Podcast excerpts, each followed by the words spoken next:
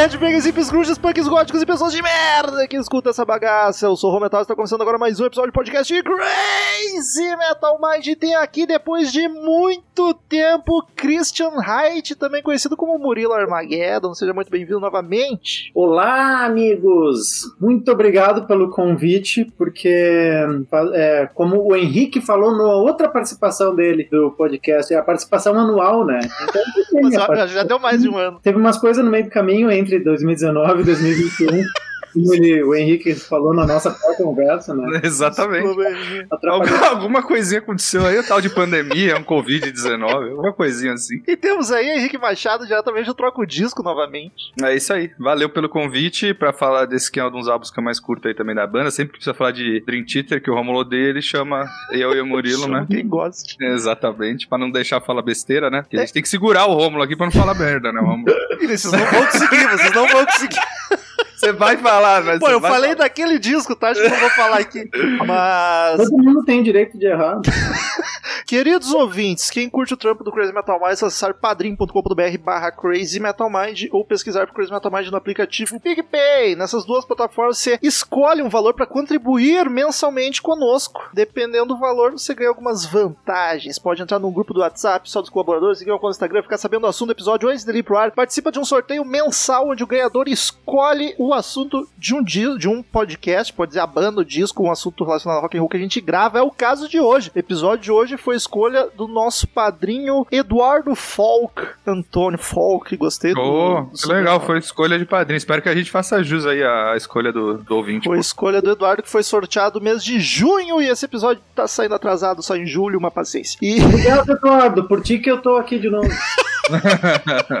e os valores mais altos ainda participam, participam não, mas podem assistir as gravações enquanto elas acontecem. A gente manda o link do Google Meet e vem aqui ver sem edição sem porra nenhuma. Enfim, Henrique, essa altura do campeonato, quem ouve Crazy Metal Mind já deve saber, mas sempre tem ouvinte novo. Troca o disco, né? Teu podcast muito bacana de música também, concorrente do Crazy Metal Mind. É, concorrentes desde sempre, né, cara? Entrem lá, www, www não, né? Eu sempre falo W, é só é entrega idade, né? Agora é só cringe, né? Agora é gíria, né? É cringe, né? Não, é, troca, é trocodisco.com.br, você entra lá e a gente tem podcasts semanais lá falando de música. Não falamos só de rock, metal, né? Como o Crazy Metal. Mas pior que o Crazy Metal, esse papo aí já foi, né? De rock e metal, Saiu né? de Chico há pouco É, tempo. Chico Buarque. exato, então. Mas a gente fala de tudo lá: funk, techno, vaporwave, sei lá, música brasileira, rock também, metal também. E em todas as plataformas onde você ouve podcast vai ter lá o troco disso. Corre lá que a gente fala umas groselinhas engraçadas lá, mas é sempre muito bem e muito legal. E tem uma meia dúzia de episódio comigo e o Daniel também, por quem. Ah, é, verdade, verdade. Qual que foi o último que vocês fizeram lá? Também foi, o- stop. Foi stop É, musical, vocês né? stop, vocês deram uma lavada na gente, né? E a gente veio aqui e perdeu em casa. Per- Ah, perdeu, mas agora tem que ter o. A, A gente precisa dar, um tempinho, né, pros ouvintes darem uma, uma, uma acalmada e a gente faz um. a revanche, revanche é, não, exatamente, exatamente. Queridos ouvintes, você que curte Dream Theater, já temos episódio de Dream Theater. Tem o sobre a banda inteira, que é o 33, deve estar uma bosta. em 2012, ma- 9 de março de 2012 foi gravado. Eu acho que o, o Murilo é o que tá em todos os episódios. E eu. Mas tem Eu do, ia ficar ofendido se não tivesse. Tem do Images and Words também, episódio 77. Tem do Awake, episódio 234. Já deu um espaço aqui grande sem Dream Theater. E o último foi o 422 do Sinos from the Memory de 2019, que foi com o Henrique junto. Acho que foi o primeiro de Dream Theater que o Henrique gravou aqui. E estamos aí hoje para falar do Six Degrees of Inner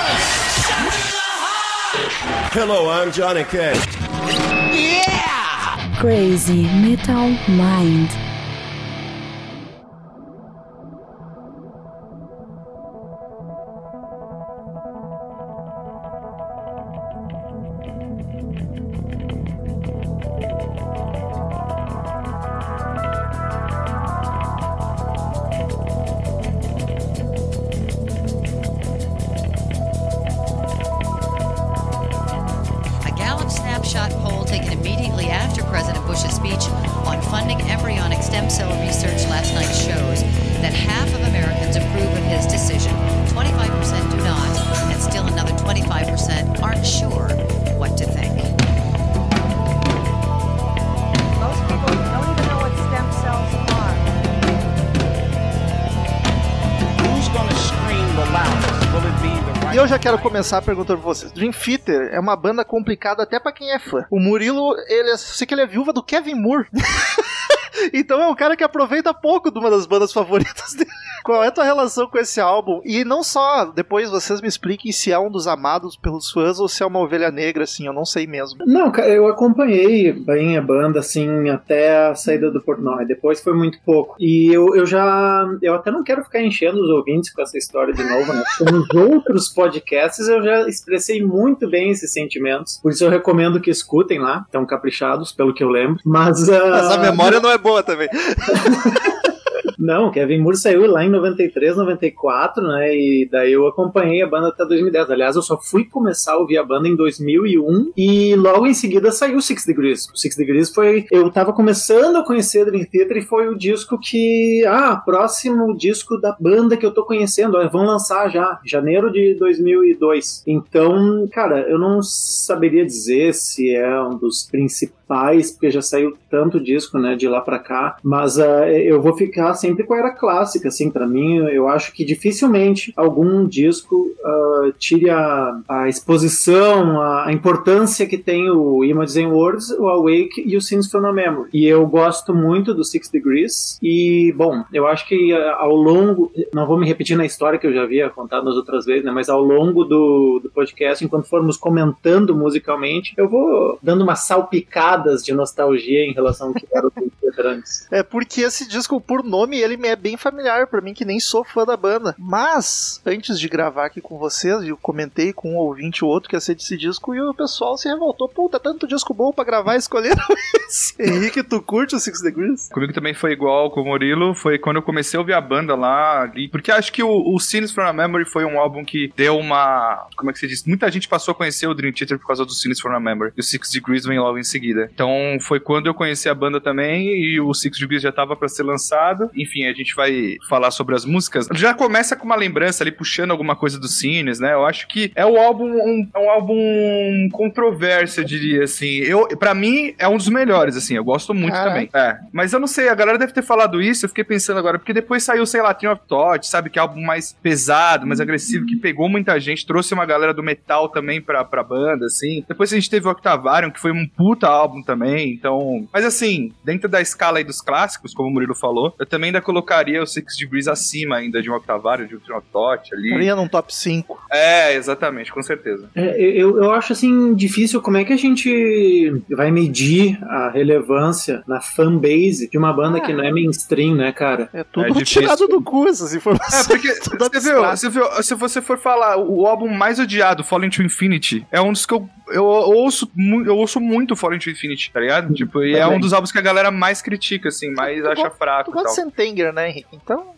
É, exatamente, exatamente. Mas na escala de Dream Theater, tá ligado? Pô, sei lá. É o problema de chamar fanboy pra fazer o programa, A gente não vai falar mal. Mas assim, eu consigo entender o porquê das pessoas, entendeu? Tipo, tem músicas aqui que, sei lá, violão de 12 cordas, sabe? Uma coisa um pouco mais melódica. Esse álbum, ele é mais, até mais melódico até do que o, o Cines, eu acho. Será? E aí eu, eu acho, cara. Melódico, assim, algumas canções, pô, você tem a Good Night Kiss, a gente vai falar aqui, Disappear, você tem Solitary Shell. Eu não cheguei a ouvir o Cines de novo, porque uhum. eu não me odeio tanto assim. Mas, mas eu lembrando, assim, pela memória... Falei, falei merda, eu falei Hollow Ears, né? Hollow Ears, a a About to Crash, né? Isso. Eu tenho a impressão que eu gostei. É que eu acho que as que eu gostei do Sins eu gostei mais. O que não uhum. aconteceu nesse. Teve música que eu gostei, mas foi boa, mas não me fez pirar que nem o Sins. Apesar que o Sins tem muitos que eu odiei também. Acho que eu dei nota 5 pro Sins, que vacilão do caralho. Me xingo até hoje. Ele é o sexto disco de estúdio do Dream Theater, lançado em 2002, como comentamos. Sonoridade. Uhum. O Henrique já deu umas pinceladas aí, mas pra mim não tem muito o que falar. Ele é aquele prog metal clássico do Dream Theater. Aí tem as pinceladas que tu deu, ele deve ser mais melodioso, lembra melódico, que ele tem uns violãozinhos, tem umas baladas, mas pro que eu conheço do Dream Theater, que é o Scenes que eu lembro aqui um pouco de cabeça, e o que eu gosto do Immersion World, isso sempre teve. Sempre, sempre teve umas baladas, assim, umas coisas mais bonitinhas. Sempre, sempre. Eu acho que ele é musicalmente, assim, um pouco mais ambicioso, uh, mais épico O, o Total. Cines, ele é toda uma história, né? Tem gente que vai exagerar e dizer, o Cines é uma música só, dividida em dois partes. Tá, calma lá, calma lá. Não, esse aí, ele, ele é, é um disco duplo, né? Tem que lembrar disso. E tem a... Não é só a questão da duração da música mais longa que eles já compuseram. Ela tem requintes de epicidade, né? Não é tipo ah, a Echoes do Pink Floyd, é uma música muito tranquila. Ela é longa, mas não tenta ser, sei lá, operística quase como é a Six Degrees tenta ser, né? É o épico de con- contar um monte de coisa. A, a- tô comparando com uma outra música longa que tem metade da duração, aliás. Não, metade de Echoes é.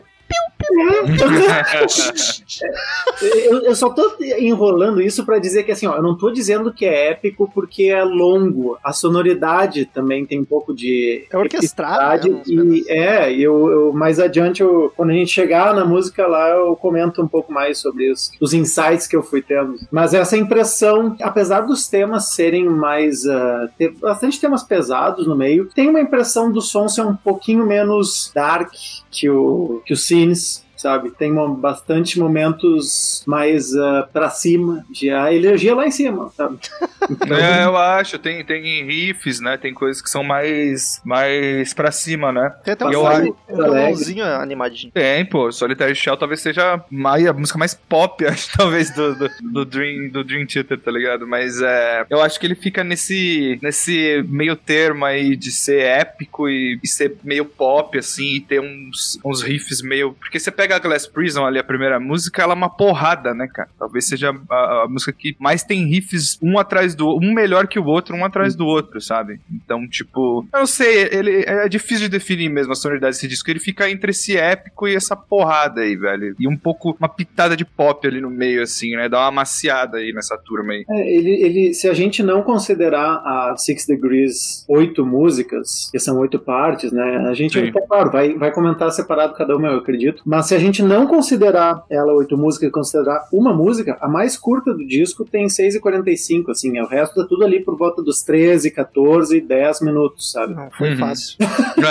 não, eu imagino, eu imagino. Que a primeira passada, pra quem, pra quem não é muito fã assim, eu acho que deve ser difícil de ouvir, cara. Ele é muito longo. Mas a sonoridade é o prog metal, não é um disco que reinventou a roda, nem a banda foi mudou muito do que eles vinham fazendo. Tem suas peculiaridades, como vocês citaram, mas ainda é Dream Theater sendo o Dream Theater. né? É, come- começa a se entregar um pouquinho mais para pro metal, eu acho, só que não tanto quanto foi no, no seguinte, que é o Train of Thought. Mas já dá pra ver que eles, ó, vamos botar umas pauleiras aí que começa a se entregar um pouco mais pro, pro metal e É que- diminui de levinho, de leve, de leve, e começa a diminuir o, a- o prog. Você tem alguns momentos nos cines, por exemplo, falando de uma escala aí, né? um- Uma evolução. Evolução, assim, no sentido do- de ir ficando mais pesado. Se você pegar os cines, sei lá, você tem momentos, por exemplo, Beyond This Life, ah, sei lá, Home e Finally Free, que são riffs mais marcantes, mais pesados e tal. Uhum. O resto, ele é, um, ele é um disco de prog linear, assim. Aqui ele já abre com um disco que talvez, tipo assim, o, o- o riff inicial da Glass Prison ali, da guitarra, tipo, eu acho que eles não tinham feito nada tão pesado assim desde The Mirror, sabe? Sei lá, cara, assim, agressivo, assim, sabe? Tipo, desde o Awake, né? Então,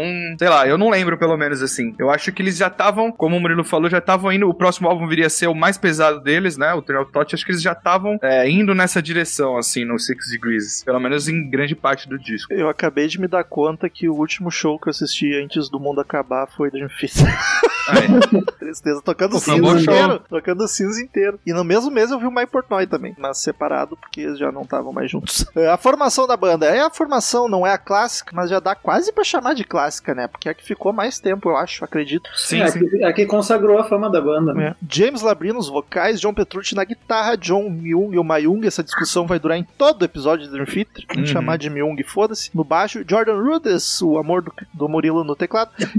E, e Mike Portnoy na bateria. E aí eu quero saber de vocês, dos músicos, neste disco, quem que chama mais atenção pra vocês? E eu vou começar fazendo algo que eu acho que é inédito, porque pra mim tá todo mundo muito bem, assim, como instrumentista, mas tem um que se destaca negativamente. Não, não foi positivo, que é o Jordan Rudess. A- O, o que mais me incomodou em algumas músicas era o teclado. E não é nem a composição, é os timbres. É um tecladinho cachorro, volta e meia, cara, que o caralho Eu tá entendo fazendo isso. Eu aqui, entendo. mano. Bem-vindo, Rômulo! É. Não, Apesar, eu- apesar que tem momentos lindos, mas normalmente é um piano. daí não é. É, é. Não, é isso que eu ia falar, pô. Você tem a introdução da Blind Faith, é maravilhosa, cara. E é, Uhum. é o tecladão ali subindo, fazendo um, sei lá, tem um delay ali, uns reverbão muito louco ali. Efeito Que 34. cria. 34. é, é. não, cria uma atmosfera foda. Eu acho que ele tem esse lance, mas às vezes eu ouço algumas coisas assim, principalmente hoje, que já passou bastante tempo. Eu ouço algumas coisas assim e falo, "Você- sabe, podia ser um timbrinho diferente ali, saca? Mas não chega a me incomodar, mas eu percebo o que você tá falando. Meio Parece um- caricato. Parece um Casio que você comprou na Casas Bahia, né? Tem, tem a hora, né? O timbre, assim. Eu entendo, cara. Eu entendo. Consigo, consigo enxergar isso. Mas não chega a me incomodar, saca? Mas eu acho que é, é batera e guitarra o que chama atenção positivamente. Tem muito riff bom e o Portnoy tá voando. Pedal duplo até não poder mais. Apesar de eu, de eu entender o que o Romulo comentou, eh, também ainda não me desagradava tanto o Jordan Rhodes, sabe? Nesse aspecto. Eu pensava, bom, ok, fez esse disco agora. Só que assim, nos seguintes, seguir nessa sanha de ser o, o mago dos teclados, sabe? Ele quer ser um guitarrista, né, mano? Quer ser o Rick Wake. E explorar as É, né, velho? borbulhantes e sei lá o que Mano, ele mais. ficou andando em círculo o show inteiro girando aquele teclado. É. Acho que em algum momento ali ele se perdeu um pouco, né, velho? Tipo, Perdeu o personagem. Tá um, pouquinho, tá um pouquinho da diferença que hum, eu já comentei nos outros episódios e aproveito pra salpicar agora. Do, do- do- os timbres que o Kevin Moore escolhia era uma coisa muito mais maravilhosa, assim, muito mais orgânica com a música. Supera, Murilo. Bem, Murilo, texturas mais apetecíveis. Eu consigo, eu consigo enxergar isso agora, talvez de uma distância um pouco maior, assim, de, de sei lá, passa o tempo você, sabe, tipo, aquele, aquele fervor de você defender a, a banda que você mais gosta, sabe, assim, tipo assim, eu consigo enxergar que o Kevin Moore, como tecladista, evoluiu pra uma, um lugar melhor do que o, o Jordan Rudess, saca? É só você ver o que o Kevin Moore fez na carreira dele, depois de ter saído da banda, projetos como o OSI, né, e tudo mais, que eu amo, assim, e vejo que ele explora sonoridades, né, de maneiras é, diferentes. O Jordan foi pra um lado completamente tecnológico, é, todo, né, tipo, sei lá, não sei. Evangelis. Cada É, turnê é. tem um brinquedo diferente no palco, sabe? Essas coisas. Eu acho, por um lado, chama a atenção do público, né? Como o espetáculo vende e tudo mais. Eu entendo esse apelo também, né? De, do show ficar legal, ele com o tecladinho ali e tal. Tem uma galera que curte, né? Mas não é a minha parada, né? Tipo, já, é, desde que ele começou a botar iPad em cima do teclado ali, né? Saca? Já começou a ficar um negócio assim, ah, beleza. Antes era só pra ver a partitura. Agora, sei lá, daqui a, daqui a pouco o cara tá sentado no. Eu tô num show, o cara tá sentado no degrau do palco com o iPad no colo tocando, Ele sabe? tá jogando Candy Crush. É, aí você fala, pô, sabe, tipo, dá uma quebra um pouco, né, ali do, do negócio, enfim. Tá fazendo uma live no Instagram.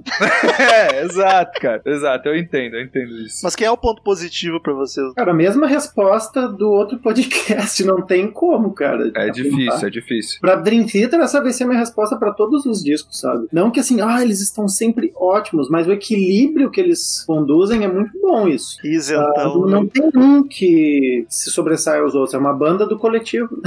O Christian não é nem direita nem esquerda, é pra frente.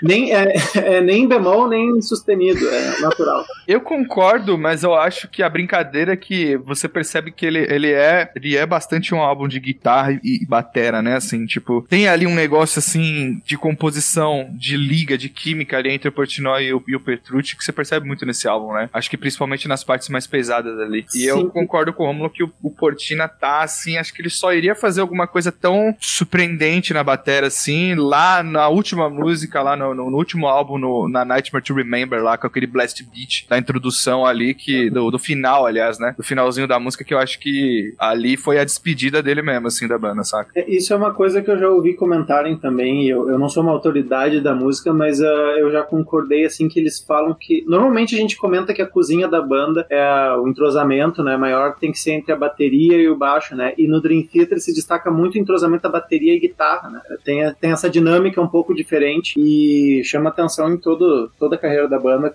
Afinal, né? São os dois queridinhos que estudavam junto desse eu também. Um que tava junto, mas não quero saber disso. Exato, exato. Senão, senão vai atrapalhar essa tese. Ah, e- é que, é, bom, se a gente for entrar no- nos lances dos. é, o, o Romulo falou no começo, resgatando um negócio que ele falou que tá, foi difí- que tá difícil, né? Ser fã do Dream Theater, alguma coisa assim ele falou. E realmente, né, cara, porque dos álbuns pra cá, dos últimos álbuns pra cá, cara, sei lá, eu, eu continuo dizendo que tá cada vez mais protocolar, cara. Cada vez mais protocolar. Eu Cada vez mais, tipo, assim, a banda que vai fazer um CD ali com dois singles e vai rodar mais, fazer turnê, fazer show e fazer outro álbum e, e, sabe? E entrou nesse loop, assim, de, de empresa. Tá chato, saca? Tipo, por isso que eu acho que o, o Six Degrees se destaca na discografia, por ser um álbum que os caras ainda estavam com tesão de fazer, sabe? Ainda estavam com tesão de gravar, de compor junto, sabe? Tipo, você sente que existia essa, essa unidade na banda ainda. Hoje, é, cara, é uma empresa, velho. Eu enxergo assim, pelo menos. A minha relação com os álbuns depois do Portnoy é bem simples, assim. Eu escutei umas pouquíssimas Bem vezes. simples, não ouvi. É quase Não isso. ouvi e não gostei. É quase isso. É quase isso.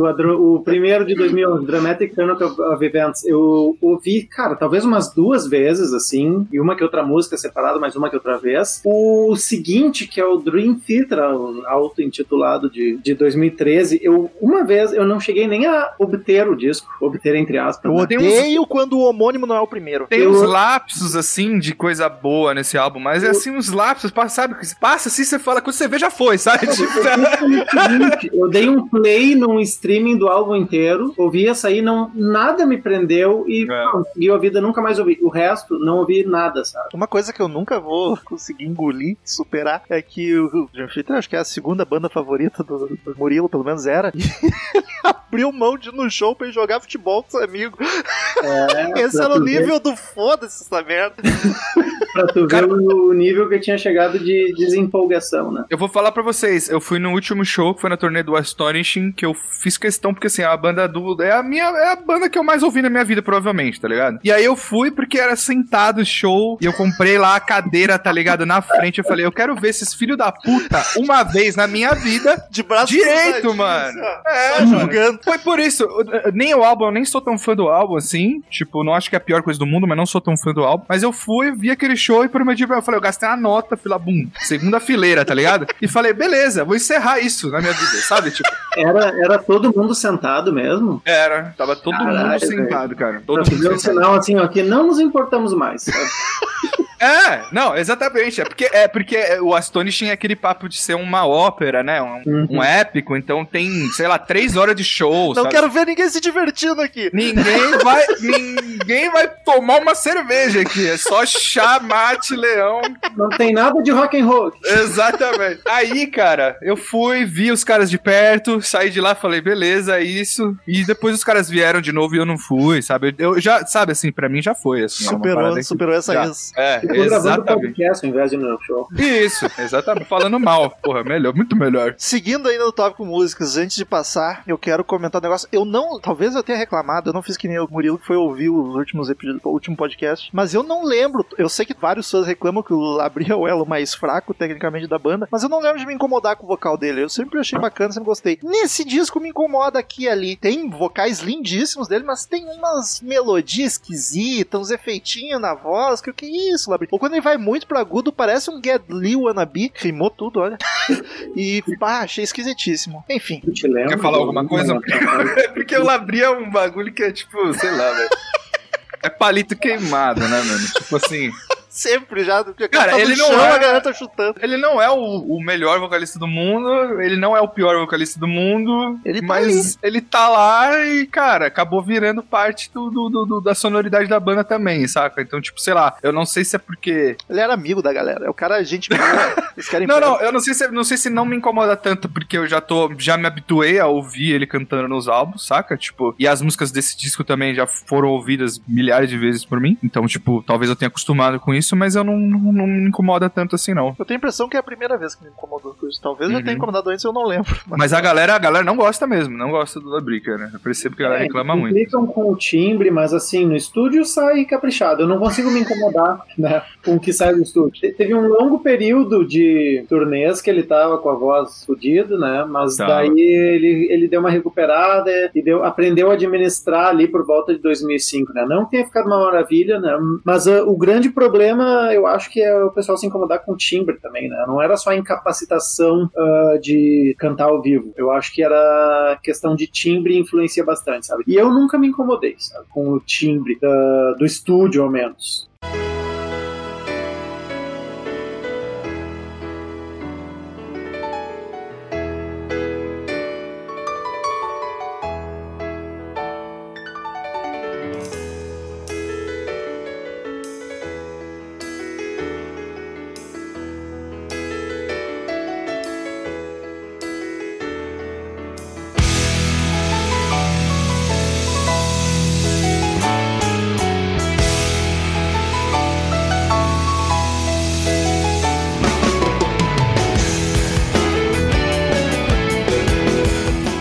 Produção do disco, eu não entendo porra nenhuma de produção, talvez o Henrique seja o mais apropriado pra palpitar. Pra mim, me soa perfeito, dá pra ouvir tudo de boa. O baixo não tá saltando os ouvidos, mas também não tá escondido, tu encontra ele tranquilo. Também foi ok, produção do Portnoy e do Petrucci, inclusive, da própria banda. Uhum, acho que tem algumas coisas de gravação que a gente pode mencionar depois, assim, algumas experimentações, mas não tem nada, não reinventaram a roda, não. Tipo, foi uma coisa bem. Feijão com arroz. É, exato, velho. Já a capa do álbum, eu não gosto.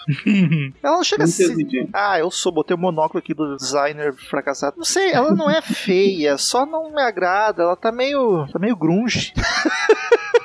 com o logo Dream Theater, a fonte do logo oficial, não combina com o logo do. É frescura minha, assim, nada demais, só não. Preferi uma foto deles.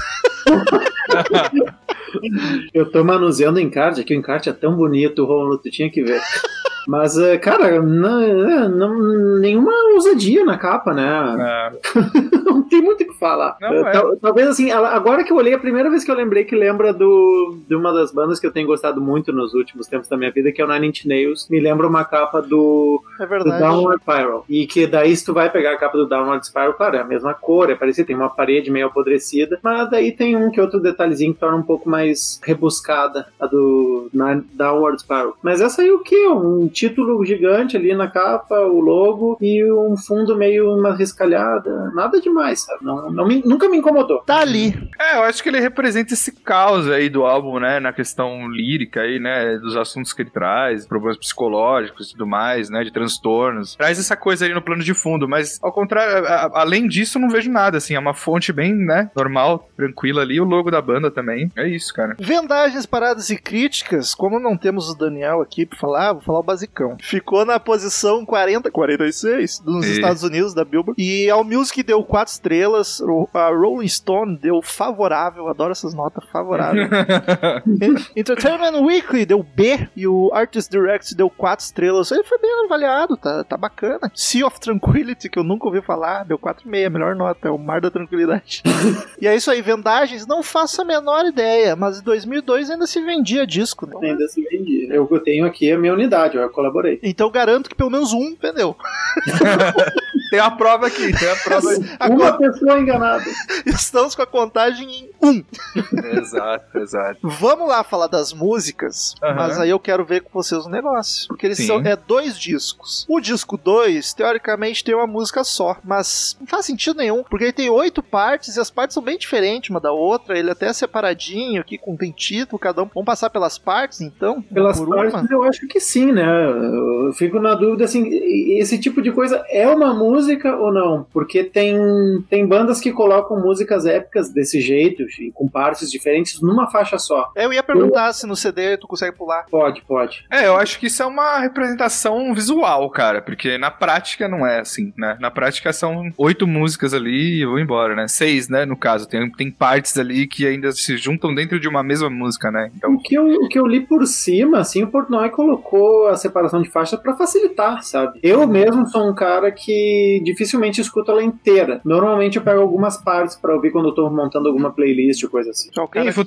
futuramente eles vieram a tocar partes, né, trechos, né, da, Sim, sim. é, dessa música em separadamente, né? Tipo, a gente pode até falar ali, mas é War Inside My Head, The Test Stamp and Ball, tipo, toca direto nos shows, separada da música, né? A própria Solitary Shell, enfim. Eles colocam, fazem isso. Aliás, no primeiro show que vimos lá em 2005 foi assim: é, algumas eles tocaram numa noite, outras no outra, mas a, a música inteira não. Então são oito músicas, eles, só por questão de conceito, eles deram esse título maior pra Meteram o louco. Meteram o louco. Meteram o popular É o louco. famoso. Meteram o louco, termo técnico.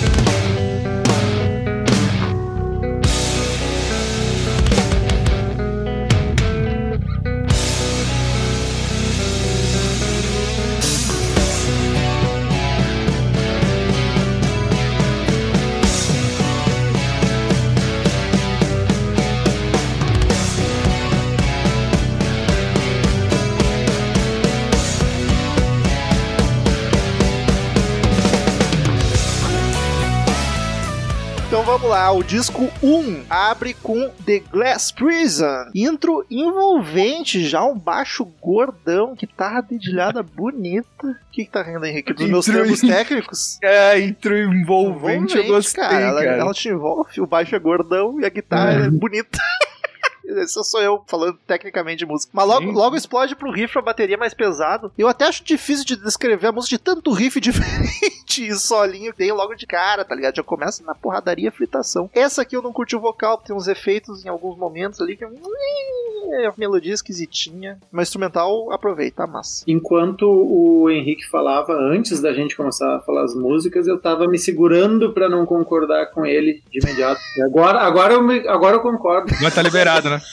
Porque ele escreveu muito bem, cara. É uma, é é uma paulada, talvez das maiores pauladas da história do Theater, top 5 provavelmente. E uma cacetada de riffs, um atrás do outro, pesadíssimos, pauleira na batera também. Eu acho fantástico, eu gosto muito da música. É, consigo pegar também aquele lance de. Ah, tem uma experimentação ali no vocal, por exemplo. Tem uma, algum efeito no vocal em umas partes, também acho. Não imaginei que eles iam se entregar no resto da carreira tanto ao metal assim, mas ah, na, na época eu fiquei bem feliz assim, como, ah, que caralho, sabe, uma pauleira dessa. A batera tá levantando voo no pedal duplo, tá lindo. No meio da música, o vocal tem as passagens mais agressivas que eu acho mais bacana. Só que o vocal agudo também me lembra muito o Lee, sei lá, no ficou meio forçado, parece. Longa demais. Ali pelos Nossa. 10 minutos eu já tava de saco cheio de fritação. Cara, pra mim é um clássico, assim. Um clássico do- da banda, como um todo, assim. Da carreira da banda, assim, essa música. É, ela trata lá do lance do 12 Step Suit, lá do Portnoy. É uma da saga da cachaça, né? Que a galera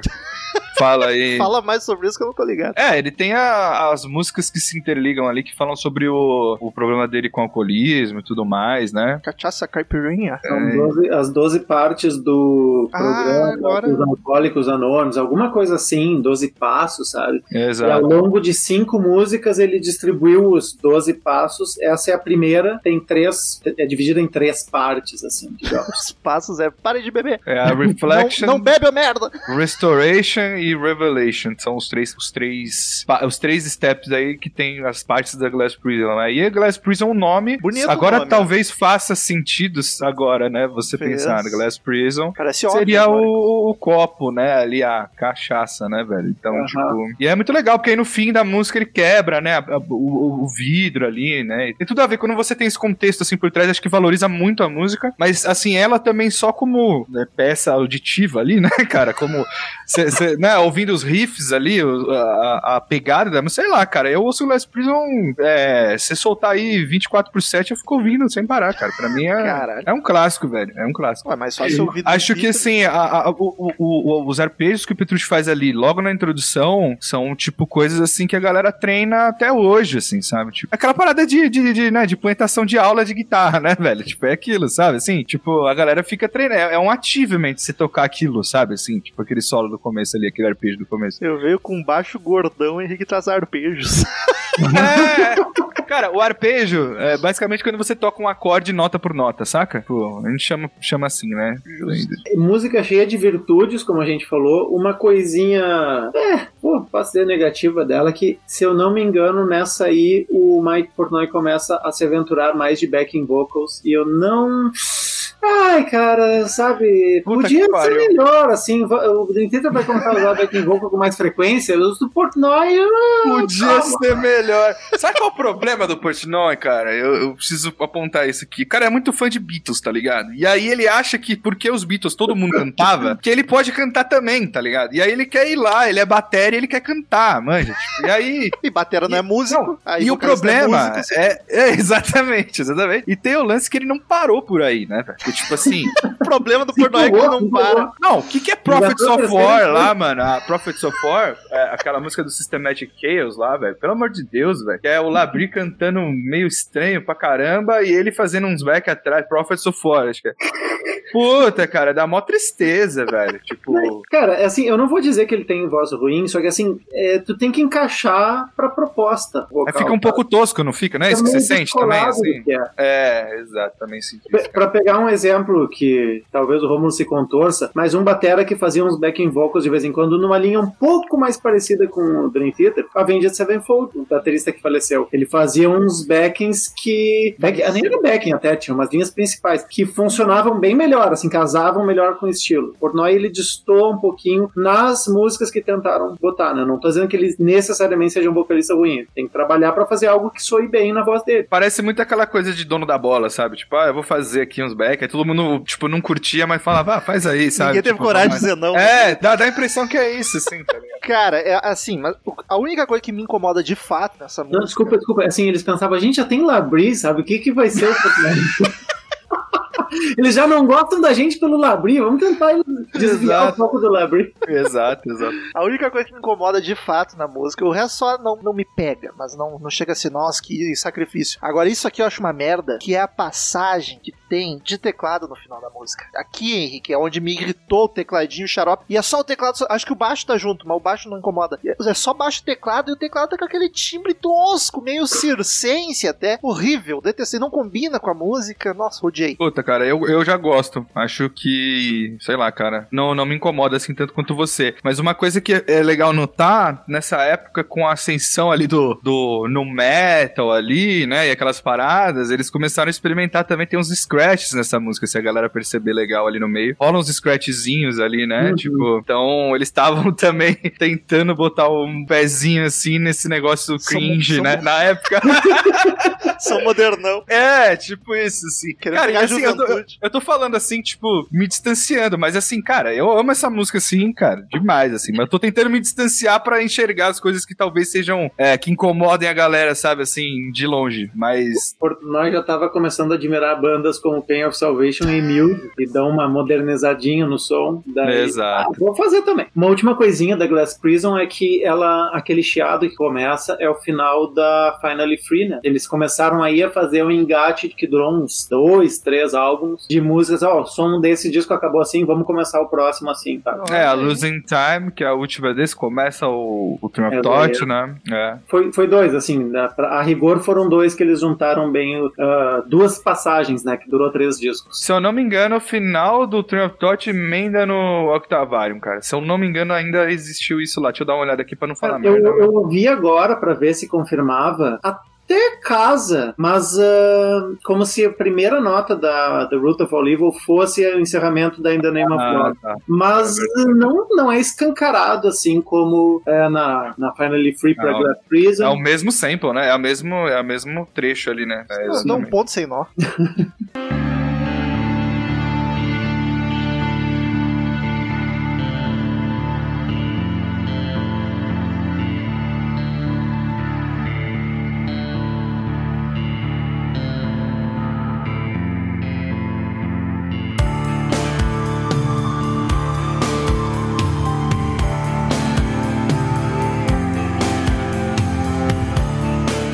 Segunda canção, Blind Faith, que aqui já é uma intro soturna e misteriosa. Melodia vocal dessa eu achei bonitaça. O vocal tá muito massa, não só a melodia, a voz dele tá bacana aqui. Essa música eu curti. Ela não é tão quebradeira, mais envolvente, bonita. Dá pra fechar os olhinhos e ficar curtindo, ainda que tenha riffs pesados e tal. Ela me soa mais comercial, não, mais fácil de digerir do que a primeira, por exemplo. É, tipo isso que eu quis dizer quando eu falei, tipo, mais melódico, sabe? Acho que o Murilo também, nesse, nesse ponto, assim, né? Ela é uma música que tem ali, tipo, a gente é, meteu o pau no Jordan Rudess aqui, falou um monte, mas grande parte da espacialidade que tem nessa música é a responsabilidade dele e do Petrucci, né, cara? Que cria esse clima ali, né? Da, enquanto o, o, o Labri tá cantando ali a primeira parte ali, né? Quem cria essa espacialidade são os dois ali, né? Dá esse sentimento de quase um, um transezinho ali, né? Eu gosto também muito. Aí depois cai naquele refrão já agressivo, né? Eu Uhum. acho bem legal. Talvez eu esteja viajando, mas eu senti uma influenciazinha de grunge na melodia vocal, meio Alice in Chains. E as guitarrinhas, um efeito ou outro que eu não sei o nome, me lembrou Pantera, mas não sei. Pode ser viagem da minha cabeça. As vozes na minha cabeça falaram. Ah, eu acho que as duas bandas que você citou aí têm influência forte no, no, no, no, no- no Dream Theater como um todo, cara. Assim, meio eu acho. inusitado. Eu também gosto pra caralho dessa música. E assim, ela sempre me lembra pegar a estrada pelo clima que ela tem no começo.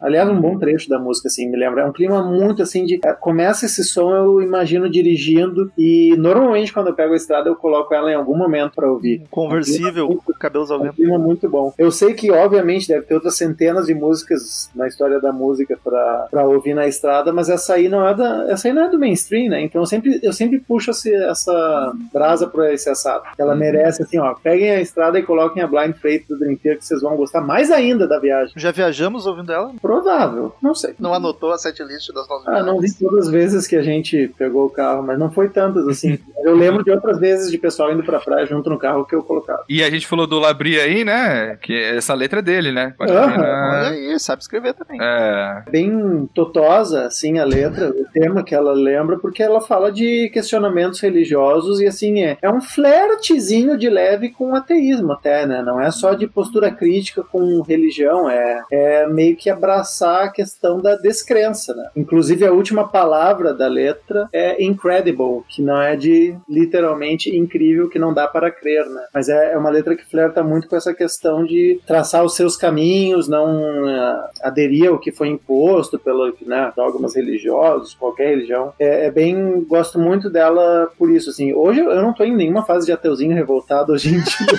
mas eu nutri simpatia por uma música muito boa e que trate esse tema. Na finaleira ela fica mais agressiva, mas eu sigo curtindo a música, tirando o timbre do tecladinho que eu achei zoado, que o Henrique elogiou de novo nessa música aqui, velho. Ah, é não, é. Ele tem ali, né? Quando ele resolve solar, fica aquela coisa, né? Mas eu, eu gosto, né? Mas eu entendo. Mas ali no começo, realmente, cara, dá uma. cria um ambiente legal ali. Foi, foi isso que eu elogiei, mas não foi o timbre do, do solinho ali, né, cara? Solinho, aí eu até entendo. Eu, eu ainda não me incomodava muito com o Rudes, né? Inclusive, assim, se esse disco tivesse ficado guardado e saído uns dois discos depois, sabe? Se tivessem lançado Train of Thought antes, depois Octavarno, talvez quando chegasse nesse eu tivesse mais incomodado e tivesse com uma. fechasse mais a cara. Mas como foi a primeira vez, cara, eu fui gostando de tudo. Primeiro tu Não. perdoa, né?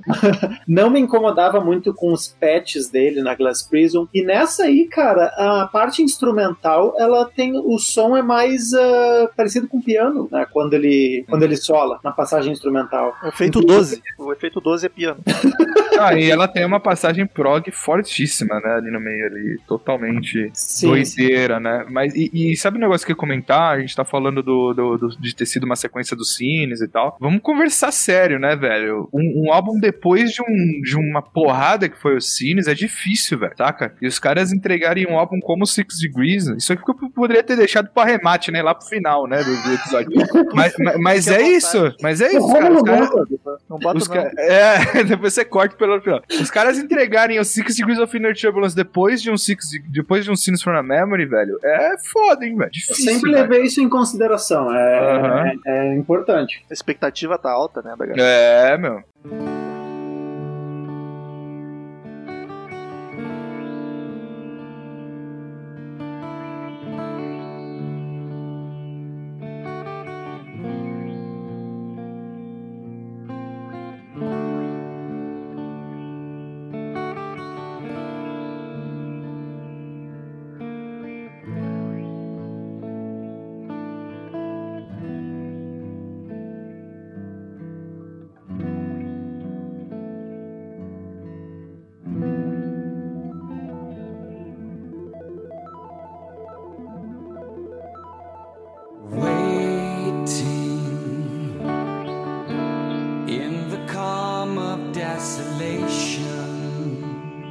Terceira canção, um clássico do Bon Jovi, Misunderstood. é um cover, né? Bem bolado, bem bolado. Seria maravilhoso o meu filho fazer um cover de Bon Jovi. Acho que o Labri deve estar cantando melhor hoje em dia.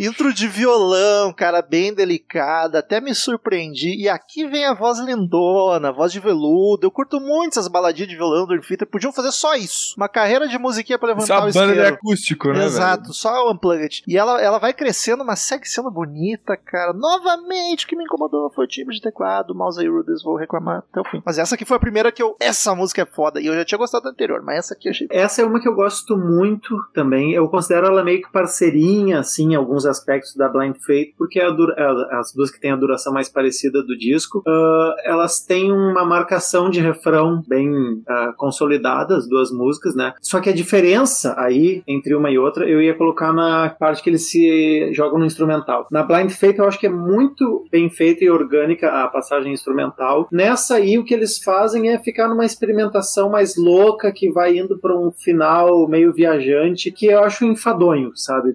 Dá vontade de cortar os últimos dois, três minutos da música, que não, Enfadonho. não, não, não agregam muito pra uma música que era, tinha sido já muito boa, assim. Tem um refrão com um apelo bom, sabe? De, de Forever Alone, assim, ah, por que, que eu estou sozinho? É, eu tava procurando um termo de, pra definir, tipo, esse papo, né? Tipo, mas é isso, é Forever Alone total. É um, é um apelo bom de, de assim, ah, eu sou, eu sou fã de prog que ninguém me entende. É, total.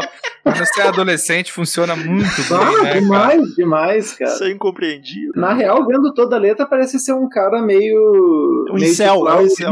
gênio- indomável, sabe? O cara É. era um e né, exigiam, queriam muito dele, sei lá. Mas enfim, fu- funciona bem musicalmente até na parte que vai começar a viajar sonoramente pro final. Daí, ah, É, eu, eu acho que, é, eu acho que é, é eles tentando fazer uma coisa diferente ali, tentar us- usar, né, as raízes ali do, do prog e tal, mas eu, eu concordo que fica um pouco, tipo assim, sobra, né? É tão viajada essa parada que aquele solo que rola ali, que foi um reverse, né? O Petrucci toca a faixa normal e reverte Uhum. aquilo no estúdio e, o- e o solo fica é, ao contrário, né? Você ouve ele ao contrário na música, né? Ele fez isso e ao vivo ele reproduz como se ele estivesse tocando, né? Tipo, a parada ao contrário, né? Ele toca como se estivesse rolando ao contrário. Mas você eu vê, li tipo, ontem isso, que ele aprendeu a tocar ao contrário só. Exato. Aí ele usa os efeitos e tal e reproduz o solo como se ele estivesse fazendo ao contrário, mas daí tocando certo, né? Acho que deu pra entender. Mas é isso, né? Eles estavam ali, que nem o, complementando o que o Murilo falou, nessa piração ali no final, né? Começaram a viajar nesses efeitos aí, nessas ideias. Não sei, não, não- assim, eu acho que você ouvindo, que nem você bota lá o Six Degrees pra ouvir, você tá fazendo alguma coisa ali, tá de fundo, vai embora, né, velho? Agora, se você senta pra ouvir, realmente sobra, sabe? Se você senta e para, vou ouvir o disco, quando chega na Missão do Studio, você, ali no finalzinho você fala, só tá sobrando alguma coisa aqui, sabe? Mas é melhor Podia- pecar pelo excesso Cara, do que faltar. eu Tem diria que é, nota mano. que Eu diria que é. Vamos tocar aqui essa nota. Eu diria que, assim, sendo o Dream Theater, sendo uma banda de prog, tá tudo certo, entendeu? tipo, Ah, eles Não podem pode- tudo, então. não, não, não pode o Bon Jovi fazer isso, entendeu? Aí fudeu, mano. Aí não vai tocar na rádio mesmo, né, velho? Não, ele tem passagens instrumentais e mais experimentais bem mais longas ao longo da carreira. E mais interessantes, só um né? comentário que, ó, sobrou, sobrou um pouco aqui. sabe? É, mais interessante, eu concordo, total, cara. Fica aquele fica meia hora naquilo, né, velho? Mas é, É, a gente vai chegar numa música logo adiante que é ainda mais arrastada, mas que pra mim funciona muito melhor, sabe? Então chegaremos lá.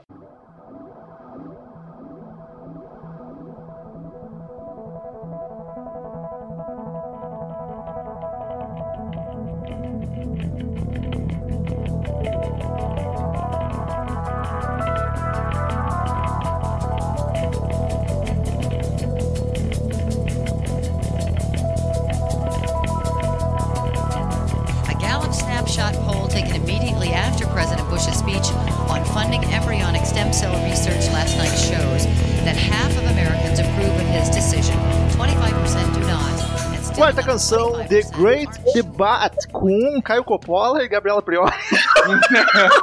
é o Roda Viva, né, mano? Baixo venenoso logo na intro, cara. Mas bah, três minutos de noticiário e a música crescendo, se amarrando e não começa nunca, me cansou. Inclusive, eles tocaram The Great Debate. O menino tá falando no show de 2005, eles tocaram, velho, esse som no Ah, é, show que eu é. tava. Como é que vocês lembram disso? Eu não lembro. Né? Porra, Romulo. Cara, Romulo, você imagina que é a banda que você mais ama no mundo você tem a oportunidade de ver os caras, velho. Esse bagulho não sai da minha memória nunca mais, velho. Você é moleque, você é novão, velho. Puta que pariu. Eu lembrei porque o Henrique falou. em minha defesa. Mas lembrou, Não mas era das que eu mais esperava. Eu, Putz, 13 minutos aí de show. Ela falou, porra, podia ter tocado quatro músicas foda, né, mano? Tocou uma mais ou menos, tá ligado? Ah, Não, e o Romulo falou 3 minutos de noticiário no começo e mais dois no final. Se fosse no Brasil, dava o William Bonner tranquilão, jornal nacional inteiro, né, velho? Quando ela começa de fato e fica pesadinha, até é bacana. O refrão é massa, os riffs são do caralho. Mas eu acho que também se passa um pouco no tempo. Dá, dá tempo suficiente de cansar e enjoar da música. Mas é a música que o. É a música do Mayung, né? E até começa com baixo na finaleira ele que encerra. Deixaram ele brincar um pouquinho. Não, a, a construção dela é, é interessante, só que se estende tanto a construção pra cobrir todas as opiniões de noticiário que eles quiseram colocar ali. É a mesma coisa finaleira, até tá, terminou a música, só que ainda tem mais dois minutos de arrefecer o som como trilha das outras opiniões que a gente vai botar. Então ela acaba tendo 13h45, se eu não me engano. Eu vou aproveitar pra dizer, e acho que pode ser que uma galera fique puta comigo. Falar, eu vou aproveitar pra ir no banheiro. Não, não, não, não. Eu vou aproveitar pra dizer que eu acho que essa terceira e quarta música são a barriga do disco, velho, tá ligado? Tipo, se tem uma barriga, é esse buraco aí, velho. São essas três, essas duas músicas que dão uma esticada que eu não precisava, tá ligado? Porque, sei lá, eu também, quando eu penso em The Great Debate, eu fico tipo, ah, sabe? Não é uma música que eu pego e falo, puta, que vontade de ouvir The Great Debate, tá ligado? Não tem, assim. Eu ouço quando eu tô ouvindo o álbum inteiro, saca? Acho que tem, que nem você. Vou, vou me repetir aqui, né? Vou repetir o que vocês falaram. Tem riffs no meio marcantes, tem passagens que são fodas, mas não, não é uma música que eu volto pra ouvir, tá ligado? Eu, eu gosto dela, só que assim, sem o fervor das outras. Ah, tipo, esse negócio que a gente falou do show agora. Eu fico, putz, vai tocar essa no show, tá? Tem tantas Uhum. outras coisas que eu quero ouvir além dessa. Então, mas por outro lado é aquele papo, né? Você viu uma música que os caras não tocam muito, tocando ao vivo, tem outras músicas que todo mundo já viu eles tocando, sabe? Tipo, tem esse lance, mas meio que, né? Tipo, É bacana quando tu já viu três shows deles. Agora, quando é o primeiro, tu fica, putz. ah, mas é, concordo, concordo. Eles tocaram coisas, por exemplo, eles tocaram Fortune in Lies nesse show, que, tipo, Bah. fazia muito tempo que eles não tocavam Fortune in Lies, que é tipo do primeiro álbum, a primeira música do primeiro álbum, sabe? Tipo, a a reação do público foi muito mais, É obviamente. Cinco minutos. É cinco É. minutos e é muito mais de uma É, coisa. exato, exato, exato. Dava pra ter tocado três Fortune Lies, É um uma tempo, atrás da outra. um tempo mais bem gasto. Acaba a música, tu, tu, pá, para de novo, né, mano? Deixa eu fazer uma concessão aqui. Vamos, vamos ignorar os três minutos de construção e os dois de fade lá. Vamos imaginar que ela tem uns. Radio. Edit, né? Pensando nos nove minutos que a música acontece de fato, eu gosto dela. é, frequentemente eu tô é, com algumas melodias dela na cabeça e eu acho que, beleza, esse é o ritmo dessa música, tudo bem. O, o problema acaba sendo justamente estender tanto com a parte do começo do fim. Só que pegando esses nove minutos de música, é, assim, ainda não chega nem perto do nível de empolgação que, a- que as outras que vieram antes despertam. Concordo, concordo. Eu acho, prudente a gente comentar ah, outros aspectos temáticos dessa música. Essa aí, eles começaram, assim, uma saga de que em quase todos os álbuns dali em diante ia ter uma música meio épica de debate de algum tema polêmico que estava, assim, ah, na sociedade. Então, essa aí é sobre debate de células troncos, usar ou não eticamente é correto usar células troncos para, enfim, avançar a ciência, para o que quer que forem servir essas células. No disco seguinte vai ter In the Name of God, no, no Octavarium, o outro vai ter a Sacrifice Sons. Inclusive, se eu não me engano, assim, é uma música que eu nunca ouvi muitas vezes, mas Sacrifice Sons também tem samples de noticiários, assim, se eu não me engano. Eles estendem. Posso estar falando merda porque faz muito tempo que eu não escuto, mas é as músicas que eles começam a pegar pra polêmicazinha, sabe? In- inclusive a In the Name of God, Sacrifice Tons e depois a Prophets of War, tudo meio que a ver com as guerras do Iraque, Afeganistão, sabe? Temas assim. E uma coisa que, assim, esse disco vai fazer 20 anos em janeiro agora, e a, o, o tema que eles escolheram é o debate de células tronco, se é ético usar ou não. E isso é uma coisa que me lembra que no Brasil a gente tava, lá no começo do governo Lula, tinha um presidente da Câmara dos Deputados que era meio. tinha um certo apelo religioso, que ele era contra usar essas células para pesquisas e tal. E esse era o tipo de debate que a gente tinha quase 20 anos atrás. Hoje em dia a gente está debatendo se é terra plana ou não, sabe? E- eu- eu- Fica aí o questionamento: o que, que aconteceu nesse meio tempo em que a gente discutiu uma coisa tão promissora da ciência? Por nós saiu. Pra discutir terra plana, Caralho, que vacina é boa ou ruim, sabe? Esse tipo de coisa. Pô, não falou tudo aí, cara. A culpa é do pornô. Começou a, tudo começou a acontecer depois que o Portnoy saiu, cara.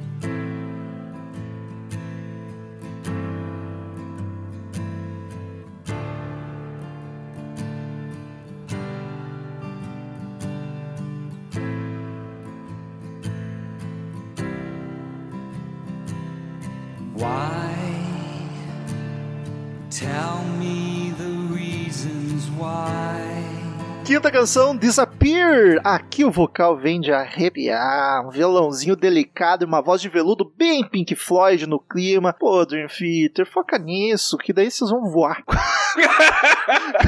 Coisa Já linda. não basta ser a maior banda de progressivo da geração, né? Tipo, Porra, cara, nessa até o piano tá bonito. Os caras têm têm talento pra fazer música foda, mas esse passo, eles perdem a mão, se empolga. Tu achou que era um Pink Floyd tocando. Quase. Essa aqui tá linda. É a favorito disso. pô, é engraçado, né? Essa, é, pra Fala mim sempre mal. foi uma música. Não, não vou falar mal, eu adoro Disappear, acho foda, mas ela é uma música que ela tem muitas dissonâncias ali, né? Nas tonalidades. Eu digo assim, tipo, ela não é uma música. Ela é bonita em alguns momentos, mas ela tem muita dissonância, sabe? Tipo, uma nota que não era pra estar ali. Ela tá ali, mas não era pra estar ali, sabe? Causa uma estranheza, assim, né? ela é Rudess, melancólica. ele tá ali, mas não era pra tá. ela é melancólica, né, cara? Ela incomoda um pouco, assim, né? Então, tipo, acho- achei interessante você achar ela, tipo, é, gostosinha, assim, fofinha, porque ela me causa um- uma sensação meio de, sabe assim? Tipo, ela é bonita, mas ela é melancólica também, saca? Assim. Mas a tristeza é bonita. Eu concordo com você. Crianças não romantizem depressão. Isso foi um teatro. Procure o terapeuta. Ela é, ela é a mais morosa do disco, e- mas é um moroso bom, sabe? Porque tu entende que, cara, esse é o ritmo que ela tem que ter. E ela é bem relativamente curta, né? 6h45 comparando com o resto. E o clima é bom, eu gosto bastante dela Hum. também. Claro que não coloco como os destaques do disco, mas ah, tem, tem esse equilíbrio muito bom. É, é tipo assim, eu valorizo muito mais a Space Divest do Awake, mas é outra que tem esse clima de, ó, vai Aí, ser arrastado, então vocês entrem nessa jornada arrastada com a gente. A Morelo chutou a cabeça, velho. Face Divest, cara. Aí falou um palavrão que né, não tem como, não. Ele não gosta de Space Divest. Não, não, eu adoro, mas Tá é tipo assim, é, não tem. É, é tipo assim, Space Divest, tá ligado? E, e Disappear. assim. Não, não, eu jamais colocaria as duas no, no mesmo patamar, longe disso. Só, só, só dizendo assim, só- a comparação é só no sentido de que, ó, vocês aceitem que o ritmo da música é esse, e é moroso, É. e vai ser assim. Pode cada crer. um com seu, cada uma com seu resultado, claro, mas. Uhum, uhum, concordo. Vocês vão ouvir e vão gostar. E tem o Petrucci usando ali uma, uma ferramenta tecnológica ali, que é o e-bow, né? Que chama, que você coloca na, na, na guitarra ali e ele fica sustentando a mesma nota, né? Você toca uma nota e ele fica vibrando a corda, tipo, é aquele Que barulhinho que faz na guitarra ali, ele não paleta aquilo, né? Ele só fica trocando de nota e ele fica segurando o e-bow ali, ele fica vibrando. A... Os guitarristas Nunca aí isso, vão entender o que eu tô falando. Fica sustentando a mesma nota, saca? Tipo, Parece você um não. quadradinho, assim, que ele toca na, na corda, né? Mas Ele, ele, só, fica. ele só segura assim e Ele- ele fica mantendo a corda em ressonância, sabe? Tipo, Mecanicamente ele tá ali mexendo na corda o negocinho. É, fica, fica causando uma. uma retroalimentação ali. É, é- é a, é a ironia do, que o Dream Theater quis colocar nessa música. Tipo assim, a música mais lenta vai ser a mais rápida do disco. que Nós não vamos nem tocar a música, nós só vamos só botar um aparelho. ali e botar- Isso aí, ó, é as máquinas roubando a profissão da galera. Nossa, olha ele foi, velho. Olha onde ele foi, velho. E aí encerra o primeiro disquito com cinco músicas e vamos pro segundo, que tem uma música, barra oito.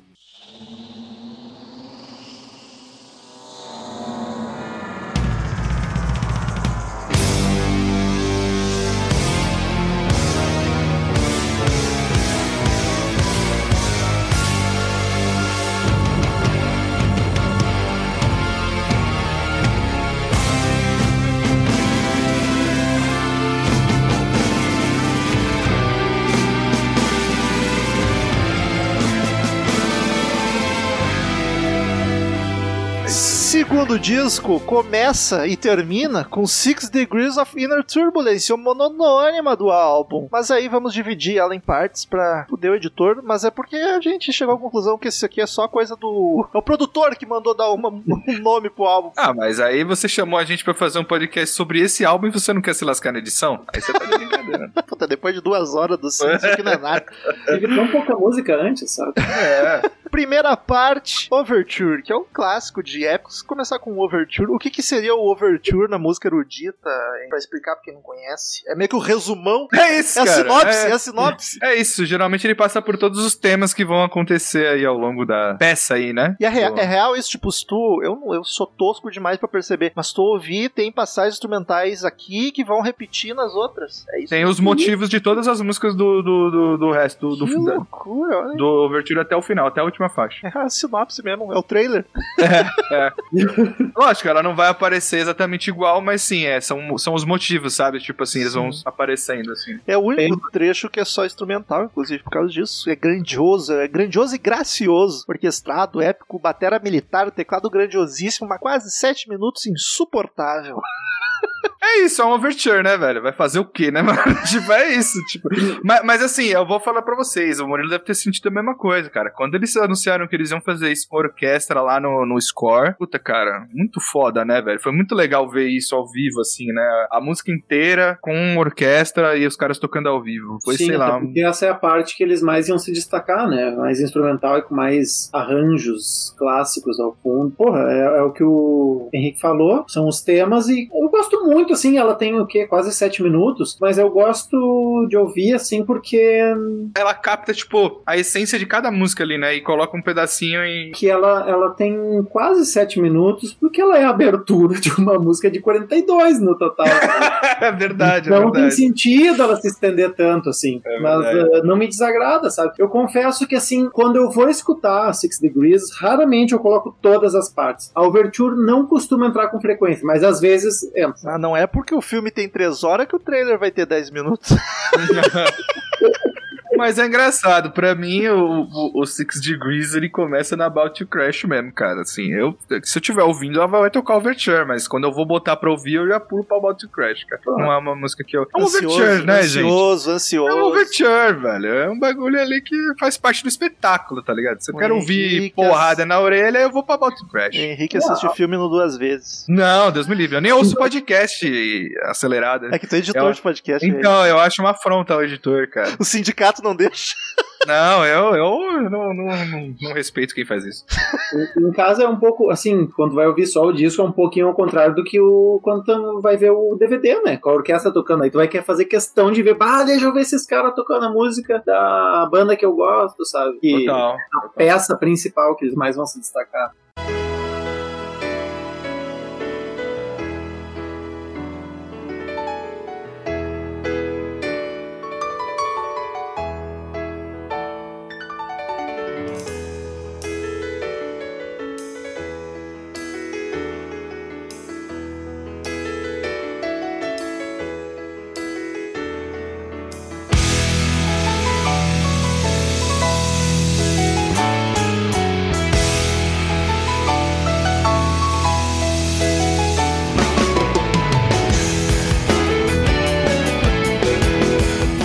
Segunda parte, About to Crash, que é uma intro fofinha de piano. Ela é bacaninha, não me acrescenta muito, mas não me irritou. Ela é ok, tem bons momentos. Fiquei feliz ouvindo. Eu fui querer aprender a tocar piano uma, uma época que eu, eu tenho os controladores aqui, às vezes eu gravo algumas coisas, né? Então eu preciso ter um controladorzinho, né? Controlador, pra quem não sabe, é tipo um, um pianinho que você liga no USB ali e aí você toca, né? Tipo um VST e tal. É aquele Aí- pequenininho que tem as carinhas dos bichinhos. que- não, não, aqui, ó. É tipo isso aqui, ó. É um, é um, é um Jordan Rudders. Tá ligado? É uma escaleta que não é de sopro. E eu não toco. Toco porra nenhuma de piano, eu sou aqui só pra, pra, né, pra fazer alguma coisinha ou outra. E aí, velho, eu fui querer pegar essa introdução. Falei, ah, mano, vou tirar essa introduçãozinha de leve, né, cara? Puta, sem condições nenhuma, cara. Nenhuma. Zero condições, velho. Fala mal do Jordan Rudess aí. Não, não, sem condições, cara. Cara, a gente não- até não comentou que a música vai tratar de dos temas, né, que ela vai tratar, que são, dá o nome ao disco, né, são seis casos de pessoas com algum tipo de perturbação mental, né, não sei quais são os termos mais corretos para utilizar. Transtorno. Eu Pode acho que ser. são transtornos, é, eu acho. É, transtornos mentais, é, e daí ela é dividida em oito partes, como é a abertura, a overture, e daí eu, eu tenho até o reprise ali, mas ah, eu não vou saber lembrar direito cada caso a que que se refere, né? Mas os temas principais, ah, alguns dos temas que ah, os casos de cada parte dessa música tratam é bipolaridade, estresse pós- pós-traumático, esquizofrenia. Tô falando isso tudo ah, lendo da Wikipedia. Depressão pós-parto. É um- é um pacote pandemia, né? Sim, sim. é, E, bom, alguns, alguns é até relativamente tranquilo de dizer, ah, tá, isso aqui tá tratando sobre isso. E outras nem tanto, né? Eu não vou querer me aventurar, rotular qualquer coisa, mas é, Vai dando check. É, eu eu tenho, eu fico feliz deles abordarem esses temas. Ninguém aqui é terapeuta, psicólogo, nenhum aqui, ninguém aqui vai saber, né? Tipo, e não, e assim, em algumas músicas fica até um pouco assim, você, né? Dá pra você tentar dar uma arriscada ali, né? Do que se trata ali aquela parada. Mas é isso, a gente não tem clinicamente aí, né? Como atestar o que cada música fala ali, né? Sobre, o que, sobre qual transtorno ela tá falando, mas é isso, são seis transtornos psicológicos aí, né? Ou de É, identidade. ou comentar categoricamente sobre isso. Vamos tentar mais falar da parte musical. E como o Romulo É. falou, é bem bonito o começo. É uma das músicas com mais energia, eu acho, assim, de, ah, mais pra cima dessa saga aí dos 42 minutos, né? É- é- e é meio que um disfarce pro caso da cidadã que eles estão. sobre a cidadã que eles estão cantando na música, né? Que tem uma aparência de ser feliz, ter uma vida perfeita e tal, mas por dentro ela estava about to crash. Isso aí é o Instagram. Já estavam, né? Já estavam falando sobre isso.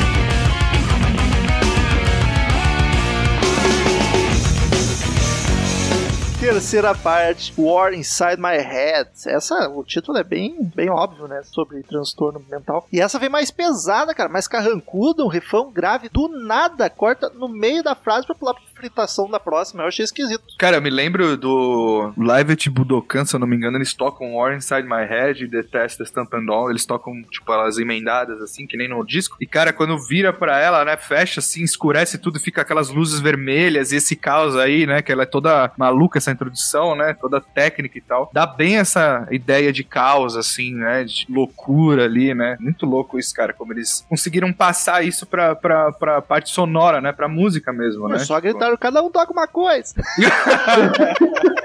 O mais bonito é que tem uma regra por trás disso. O mais bonito de tudo é que existe um- um- um- É, uma regra no caos, né, velho? É, é, tem toda a pinta de ser estresse estresse pós-traumático de guerra, né? A letra deixa bem claro, ah, o título dessa parte deixa bem claro isso, né? Cara que volta da guerra com problemas. É, e a, e a própria. O riffzinho ali do começo, né? Tem uma coisa meio, né? Tipo de. Como é que se diz?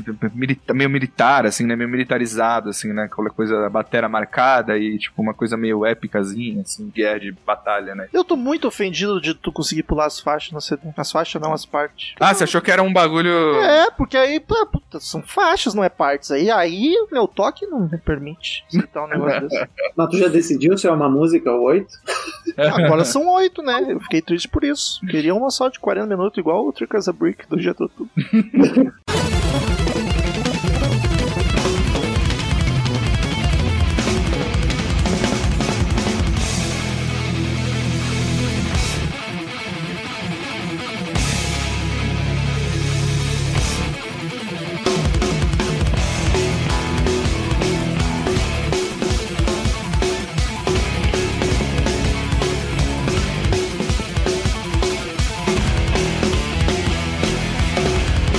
Quarta parte, The Death Stamped Them All. Fritação louca de cara já, os vocais maluquinhos bizarros. Achei uma merda, Nossa. punheta Ah, pura. não, é Foi a que eu bom, menos velho. gostei. Para. Ô, o riffzão, Rômulo. Pô, riffzão, cara, batera ali, rebentando, cara. Que isso, velho. Cara, eu, eu entendo o se é que o Romulo menos gosta, porque das oito partes é a que menos me pilha também. Olha aí. Inclusive, a parte 13 e 4 são as duas que eu frequentemente deixo de fora quando eu vou escutar trechos dessa música, né? Às vezes eu escuto ela inteira, mas as duas que eu mais deixo de fora são a 13 e 4. Olha aí, é. Ah, eu gosto, só que assim, cara, o resto é tão maravilhoso que essas duas. ai, Xinga Ah, eu acho que é legal. Eu acho que é legal pra. Eu acho que aqui a gente começa a discordar, entendeu?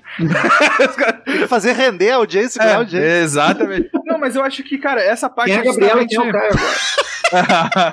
é, justamente faz parte pra ilustrar essa parada, né, caótica aí, né, velho? Tipo, essa fala da- da- dos remédios, das pílulas, né, e tal, que a galera toma, né, pra, né, pra loucura toda aí. Então, tipo, eu acho que faz parte do, do, do, do conceito do álbum passar por elas ali, saca? Tipo, eu curto pelo aspecto técnico e por ser esse caos absoluto que eles conseguiram imprimir, assim, na música, sabe? Tipo, eu gosto muito, velho. Não, eu, eu não vou dizer assim que desgosto, né? É aquilo que Tem seu Eu valor. entendo a gente passar por elas, só eu gosto tanto do resto que ah, esse é o que acaba Sim. prejudicando elas, sabe? Elas não estão num nível. Não tenho desgosto por elas e nem tenho ahn, repúdio. É, é aquela coisa, bah, eu vou ouvir tanta coisa que eu gosto agora, essas duas podem ficar de fora, sabe? Tem uma Eu convi- picanha ali, tu não vai encher a barriga de costela, né, Cristiano? Eu convido o Romulo Metal a assistir essa música ao vivo no, no Live tipo do Camp pra ele ver o Labri sendo cringeão, fazendo. tentando imitar um louco, assim, né? Tipo, fazendo as vozes meio Vou pôr na minha lista de afazeres pra depois. doidão, assim.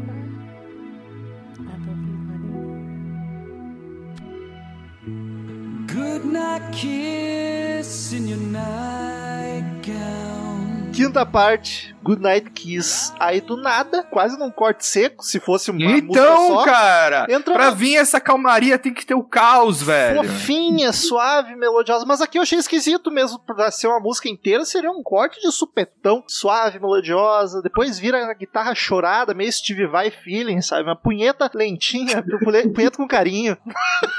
É isso. Não é fé. coisa- Pode, pode falar, amor, pode falar. Não sei se eu entendi a piada, eu fiquei processando.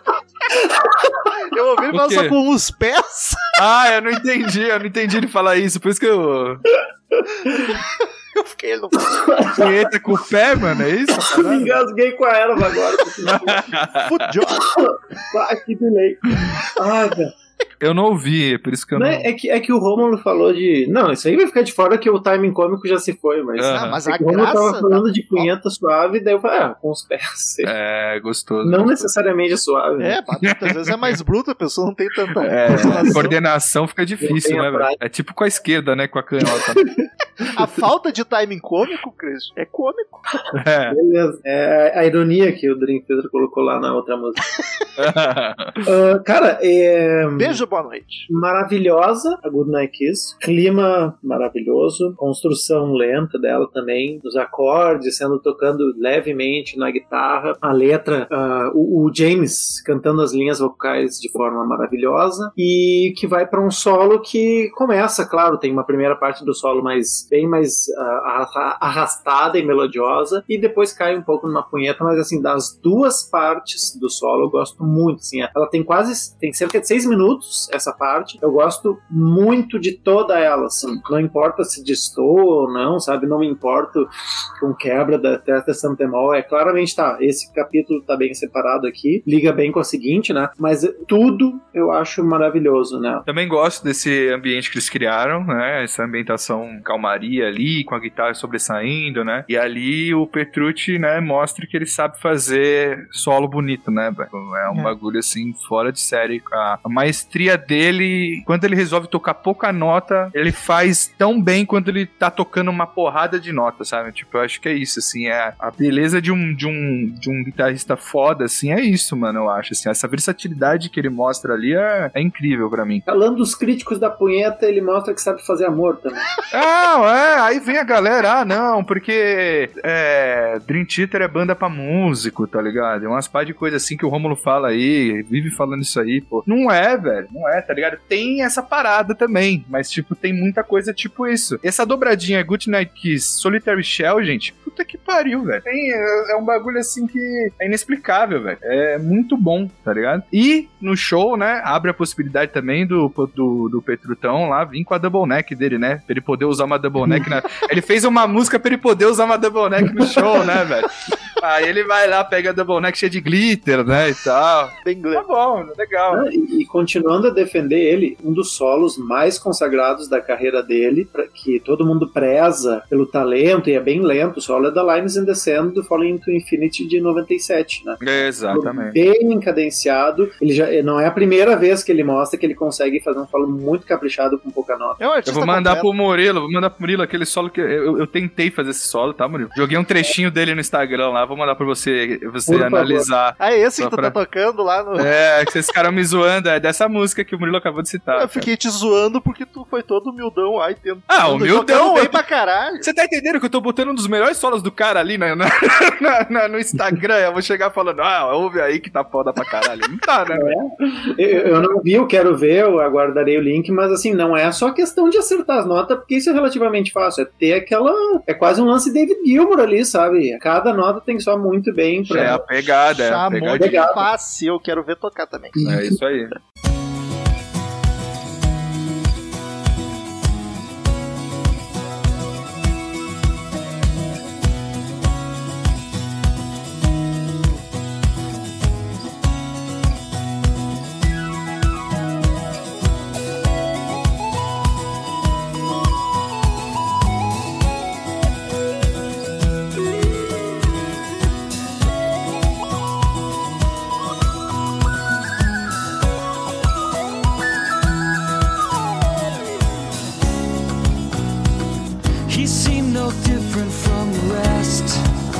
Sexta parte com o Henrique já chamou Solitaire Shell, a concha solitária.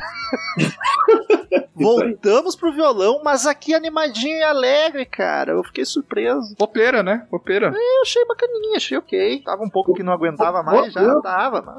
Boa palavra. Popeiro, assim, nenhum problema com isso. Não, não, zero, zero. Tem até Zero amigos que são. problema. Exato, exato. Não, zero problemas. Não falei no, no, no sentido pejorativo aí, não. Eu acho que ela também já vai levantando a bola pra About to Crash Reprise, que vem já agitadaça, né, no final. Mas ela é isso aí, cara. É violãozão na cara, uma música totalmente ali 4x4 ali, né, na, na levada, mas ali no meio ela tem uma complicação, né? Tem um solo diferenciado ali, né, na batera ali, tem uma paradinha legal ali no meio, uma, uma complicação legal no meio ali. É pra, pra não serem acusados de tão pop, ele botou um violão de corda, uma quebradinha, um solo de violão também. E- é verdade, tem um solinho de violão, é, é isso aí. Mas assim, é, eu acho uma dobradinha muito boa com a Adiança, Solitary Kiss e. Ah, Solitary Kiss, misturei. Kiss e Good Night Kiss. Goodnight Kiss e Solitary Shell, É. é. uma parte, as duas juntinhas funcionam bem na música, como as duas anteriores funcionam de uma maneira diferente pra mim. A War Inside My Head e a System The Mall são, são duas parceirinhas, não só por estar uma colada na outra, né? É pela parceria orgânica ali. Essa eu acabo dando uma desprezadinha de leve, Não usou uma palavra forte. e essas outras duas, essas outras duas, ah,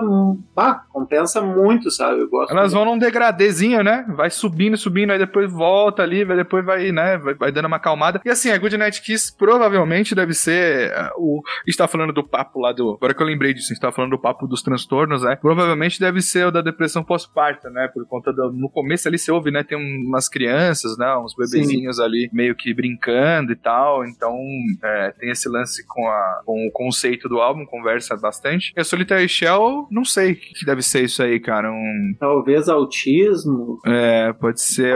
Ah. Isso, a gente falou que não ia fazer isso e eu tô propondo essa discussão, né? Não, não, não disse que eu não iria fazer, eu só não vou cravar, né? É, Não vai diagnosticar. né?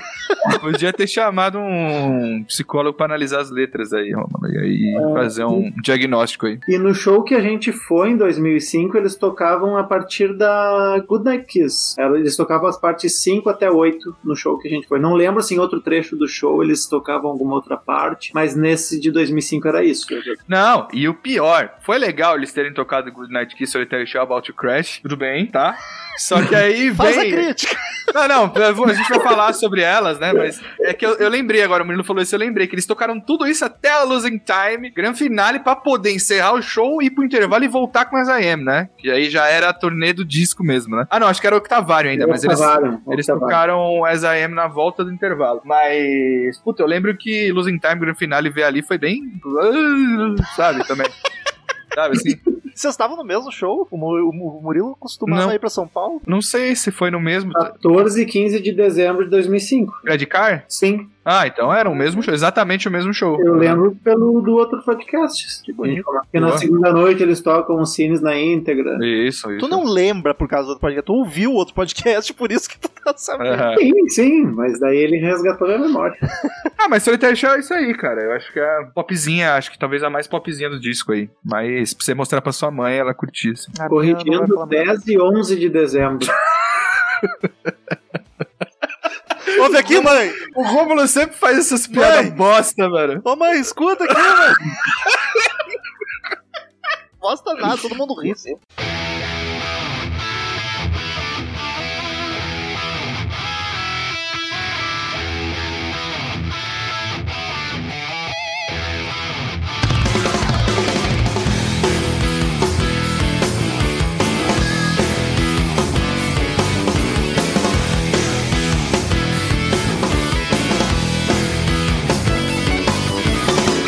Sétima canção, About Crash Reprise.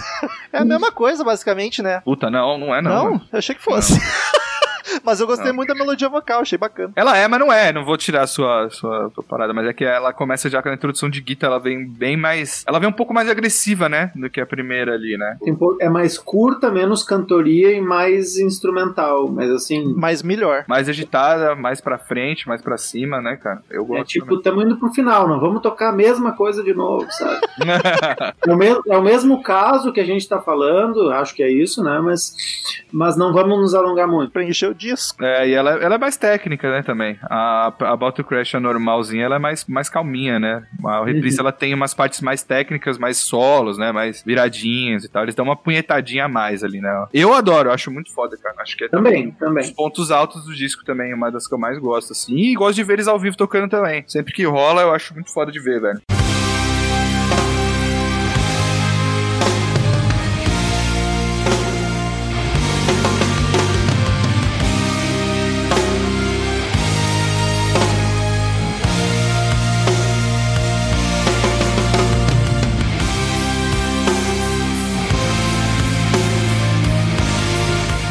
Aí vamos pra oitava parte, a última do disco 2 da homônima, que é a Losing Time, perdendo tempo, como foi a audição desse álbum. Tô brincando, tô brincando, gente. Cara, eu diria que não do álbum, mas da música especificamente, é- ela é meio assim, né? Tipo, É mas a vamos aí. finaleira que fica intercalando entre grandiosa e bonitinha. Assim, eu curti, eu achei legalzinha, achei bacana. Eu e Henrique Eu- somos os opostos. Eu fiquei com a impressão que o, o Henrique não aprecia muito essa. deu a entender um pouco, né? Ah, velho. Ele chamou de perda de tempo e quem não gostou de tocar no show, acho que ele não aprecia. Cara, eu acho que entra. Acho que é pior do que a The Great Debate. O Murilo há de concordar comigo, talvez, velho. Não sei, velho.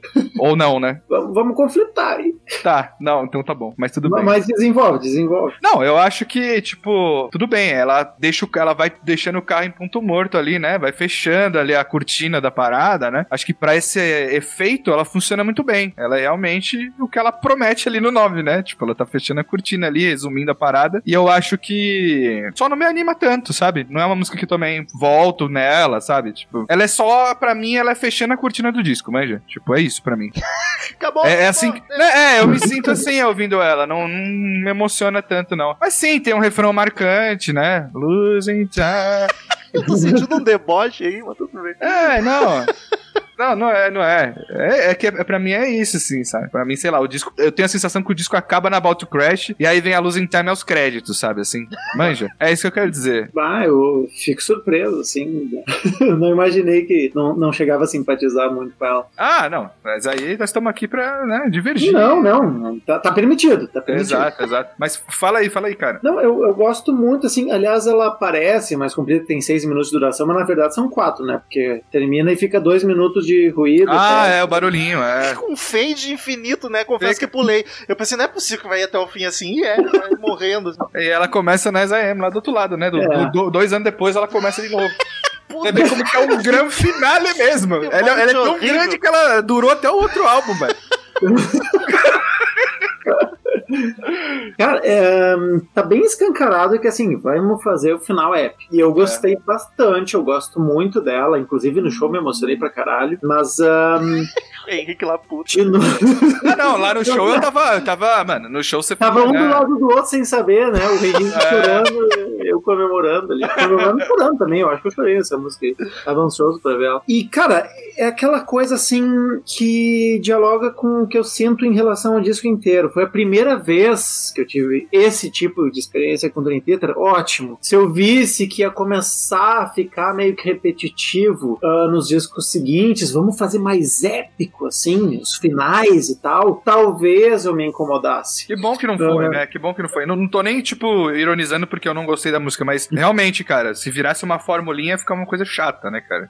Exatamente. Ela, ela- ela- eu não sei se- quais as melhores palavras para descrever, mas eu acho que pasteurizada serve. E assim, ó, pra primeira vez, ótimo. Eu gosto pra caralho dela. Só que assim, depois desse disco, eu fui conhecer os discos do Transatlantic, que é o projeto paralelo do Portnoy, e tem bastante desses finais épicos eh, nas músicas do Transatlantic. Eles, nos discos seguintes, começam a fazer um pouco mais de finais épicos também. E daí tu vai te lembrar do seguinte: bah, o- olha Finally Free, como termina o Scenes from a Memory. A própria Metrópolis, que é uma música extensa deles, do Images and Words. Pegar outras músicas compridas, uh, Lines in the Sand, Trial of Tears. Nenhuma. ah, assim, o som me parece mais desafiador pro ouvinte dessas músicas. Não é tão. Assim, vamos botar no forno essa receita aqui que vai ficar pronta e gostosa. Não, eles vamos fazer um pouco mais. ah, não tão clichê, talvez. Não tão pasteurizado, como eu quis dizer. E assim, na primeira vez, ok, maravilhosa. Nas outras, tu já, eu já vou captando um pouco daquele espírito que o, o Dream Theater foi se consagrando, ao menos pra mim, pelo que eu entendi pro Henrique também. Ó, vai ser cada vez mais mecânico, a fórmula é essa, é mais ah, automático o que eles fazem, né? Os boletos Ali- estão chegando, tem que começar algo. ali começa a, a eles verem, olha, deu certo isso, vamos fazer desse jeito agora. Perde um pouco do som mais desafiador que eles tinham antes. Uhum, uhum, concordo. E eu acho que isso faz parte do álbum inteiro, né? Essa ideia de desafiar o ouvinte,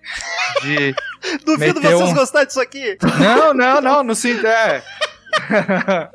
no sentido de, pô, cara, é isso, tem muita coisa aqui diferente, sabe? Assim, o papo da sexta música ser dividido em várias, de ter um conceito por trás, sabe? Tem o papo é, das primeiras músicas também terem discussões interessantes, saca? Tipo, elas dentro de cada uma delas, assim, além das Six Degrees of Nature Balance. É, conseguir enfiar esse conceito nesse álbum aqui e repetindo agora no final, né? Trazendo isso aqui depois de um álbum que foi a porrada dos cines, eu acho que, cara, é uma competência assim. Elas estavam realmente no, no, no momento foda, assim, sabe? Eu acho que essa, essa a gente tem a- essa, essa segunda fase que é marcada, na minha opinião, por é, o a Memory, é, Glass Six Degrees, Train of Thought e Octavarium, eu acho que essa, esses quatro álbuns, assim, cara, foi assim, sabe? Um, um período na história da banda que nunca mais vai se repetir, cara. São quatro álbuns clássicos, assim, manja. E eu acho que começar essa, essa quadrilogia com o, o e vir depois com o Six Degrees é fora de série, velho. Sei lá, pra mim é um, indo na ordem, que bonito. é um épico foda, assim, velho. Eu acho que é um puta álbum com uma qualidade muito alta. Eu volto direto nele pra ouvir. Pra mim é um dos clássicos, velho. Total. Isso, isso eu concordo, assim, é, é bem aquele negócio, ok, a gente fez os cines, não precisamos fazer um outro cines, mas vamos tentar não deixar a peteca cair. Exato, E não repetiu, né, a fórmula, né, cara? Talvez um dia a gente grave dos outros dois, mas ahn, eu, eu, eu d- sinto uma vacilada no Train of Thought, que recupera no Octavário, mas a gente desenvolve mais adiante. Sim, Daqui sim. dois anos. Total. Eu É, não, eu prefiro ficar com os quatro que vão do Images até o Cines, pra, sabe? É um aproveitamento É. melhor. É, total. É, eu sinto que essa é uma segunda fase mesmo, assim, tipo, o do, do Six Degrees pra frente, assim. Mas eu acho que, por exemplo, você citou o Train of Thought só pra, pro ouvinte que tá aí também, que gosta e já conhece. Se o cara tá aqui é porque ele gosta, né? Tá aqui até o final. O- eu já encontrei pessoas, assim, com a camiseta da banda. Tinha um cara aqui no prédio que passava com a camiseta do Train of Thought, tipo... Aí um dia eu parei, ele falou, pô, você gosta? Pô, eu também curto a banda. Ele falou, não, cara, eu não curto muito não, eu gosto desse álbum aqui, tá ligado? e aí, tipo assim, o of Thought, ele pegou uma galera do metal que não ouvia Dream Theater e não ouvia progressivo, tá ligado? Aquele álbum pegou uma galera do metal que foi um bagulho assim fora do, do, do- de, de série, manja. Então, tipo assim, os caras foram pra uma- um outro gênero e captaram uma outra parcela do público, saca? Fizeram a parada legal. Obviamente, eu concordo com o Murilo, tem coisas ali que, né, dá, dá, pra ser revista, né? Tipo, Não, eles se entregaram pra pauleira, sim. Se E entregaram 100%. Eu provavelmente já comentei mais a fundo sobre isso no podcast do Awake. Escute lá, ouvinte. Eu tenho que ouvir esse disco, hein? é o próximo. E- Provavelmente você vai gostar, mano. E é uma coisa que o Symphony X, que eu é um de prog metal também começou a fazer assim, na virada de, dos anos 2000, ele começou a cair um pouco mais pro pra pauleira, sem abandonar o prog, né, mas eh, diminuiu o grau de prog pra pegar mais, ah, vamos mostrar os riffs do caralho e tal. Uhum, aham. E, bom, também aconteceu com o Symphony X ah, um pouquinho do desapego que, nos anos seguintes, mas já tô divagando demais. assim. É, eu também. Já fui lá pro Triumph Torch, o caralho.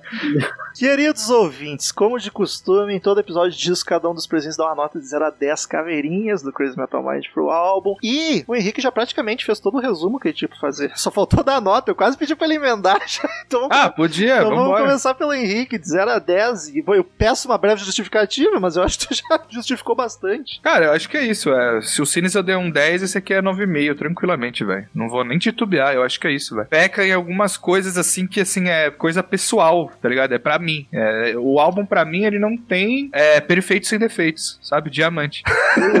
Só que. Bonito. Não, não, não, eu digo assim, é, é, é, pra mim, assim, como ouvinte, como fã da banda, como um cara que gosta de prog, eu ouço esse álbum, velho, tranquilamente, sem pular a faixa, sabe? Mas se você for analisar mais friamente, tem algumas barriguinhas ali que não precisavam ter, sabe? Tem alguma coisinha que dá pra tirar, que é uma coisa que no Cines não dá pra mexer em nada. Você ouve o Cines e fala é 10, tá ligado? O, o, o Six Degrees já dá pra mexer em alguma coisinha ali que eu mudaria, sabe? Assim, então é 9,5 pra mim. Agora chega a hora que todo mundo me odeia. Não que já não me odiasse antes, né? Mas, cara, foi difícil. Eu sei que o disco não é ruim, mas ele não é pra mim. Eu gostei de pouquíssimas coisas aqui e ali, o resto eu acho genérico ou chato. Ah, eu vou. Quero dizer que eu aumentei a nota durante a gravação desse episódio. Eu fui, eu fui pescando mais coisinhas que eu gostei, então eu vou dar 5,5 pelas coisas que eu curti, que são uma que outra musiquinha ali mais Ah, tranquilas, baladinhas. eu acho total justo, Romulo, porque, tipo, Mas assim, ele é questão de gosto 100%. Sei que não é um disco ruim, ele não agride. Total, total. Qual que foi a tua nota do Cines, você lembra? Ah, eu só tenho a nota geral, a Foi média eu não cinco. sei. Acho que Ah, foi tá. 5, é verdade. Depois disso, Quem apanha, quem apanha não esquece, né? Eu acho que se você meteu 5 no Cines, velho, isso aqui tá tranquilo. Eu não vou me surpreender. Cara que deu 5 pro Cines, cara, o que, que eu vou me surpreender da nota? É, não. eu tô vivendo no Brasil de 2021, nada me É, surpreende. isso aí, Murilo. A derrota lá vem com tudo já, velho. Já, já não Então, tem mais onde. Pode dar 3 se tu É. quiser. Vai daí, Murilo. O que, que eu vou me importar? Lá do alto do palco eles não te escutam, velho. O cara ficar puto, né, velho? É, falando assim, parece que eu tenho ido nos shows e não indo jogar bola. É verdade. Também, já, já, já expressei assim o sentimento geral, ah, mas vamos então resumir. Muito bom, eu gosto muito dele. Eu acho que uh, me surpreendeu assim a, a empolgação do, do Henrique de colocar lá no topo, não, né? Mas lá em cima. E é capaz de ser top 5 pra mim também, não parei pra pensar. Eu ia complicar um pouco, porque eu tô pensando desde o detalhe que nota eu daria pra esse disco, sabe? Eu ia botar uma nota quebrada só pra incomodar o Rômulo. Mas eu acho que é muito justo botar um 9 redondo pra ele. Por, por coisinhas, coisinhas aqui e ali que eu talvez mexesse, tirasse. E claro, porque eu tenho que pegar que a referência que o 10 é um Cines Images. Uhum. É capaz de eu ter dado 9.9 pro Cines e eu tô falando que dei 10. Não lembro agora. Mas assim, É. pegando esses dois de referência, ó, Cine, o Six Degrees eu dou um 9 redondo pra não complicar. É difícil botar número, né? Porque, tipo, botando em comparação, aí você fala, pô, beleza. Aí você bota um Awake do lado de um Six Degrees, tá ligado? Aí você começa a botar um Fallen... Aí você pensa no Fallen to Infinity separado. Aí você põe o Fallen to Infinity do lado de um Awake, tá ligado? Muda, né? É só pra brincar. Muda pra caralho, sabe? Tipo, muda muito, velho. E apesar de serem álbuns que eu gosto deles muito, assim, todos eles, né? Mas aí quando você põe em perspectiva, você começa a ter que ajustar as notas, tá ligado? É, É esse- esses cinco são os estão no meu top 5 mesmo. E apesar da minha urubuzada, a média termina 8. Justíssimo. E aí, só por curiosidade, eu tenho aqui as outras notas dos outros discos que gravamos. O Images and Words, a gente não dava nota na época da gravação. Então, esses álbuns que a gente gravou antes de dar nota no episódio, eu e o Daniel só revisitamos e demos nota. E me surpreende que ficou com 8,5. Comigo e com o Daniel só dando nota. Olha aí. Deve ser Ah. porque é um dos que eu, é o meu favorito, acho, do. Divide por dois, põe o 10 meu e do Henrique agora. É, O Awake é, ficou. é o, é o Images? É o Images que É, você tá falando? é. Ah, o Images Muito é, bem. porra, o Images é muito, é muito audível, assim, eu diria, cara. É bem, bem palatável, cara. O Awake ficou com 7,9 e o Metropolis ficou com 8,3. O Cines, né, você tá falando? Isso, o Scenes from the Memory com Pode 8,3 e agora o Six Degrees com 8. É, tá aí, ó. Não vamos passar disso. Tamo- A menos que grave. a, a gente segue tentando, né, manter as, as notas dos álbuns que valem a pena altas, né? E o Romulo O tentando Romulo acabar com a mesmo olhada, oi. É, é, Ah, todos estão acima de 7 ainda. Tem banda que eu gosto que não tem isso.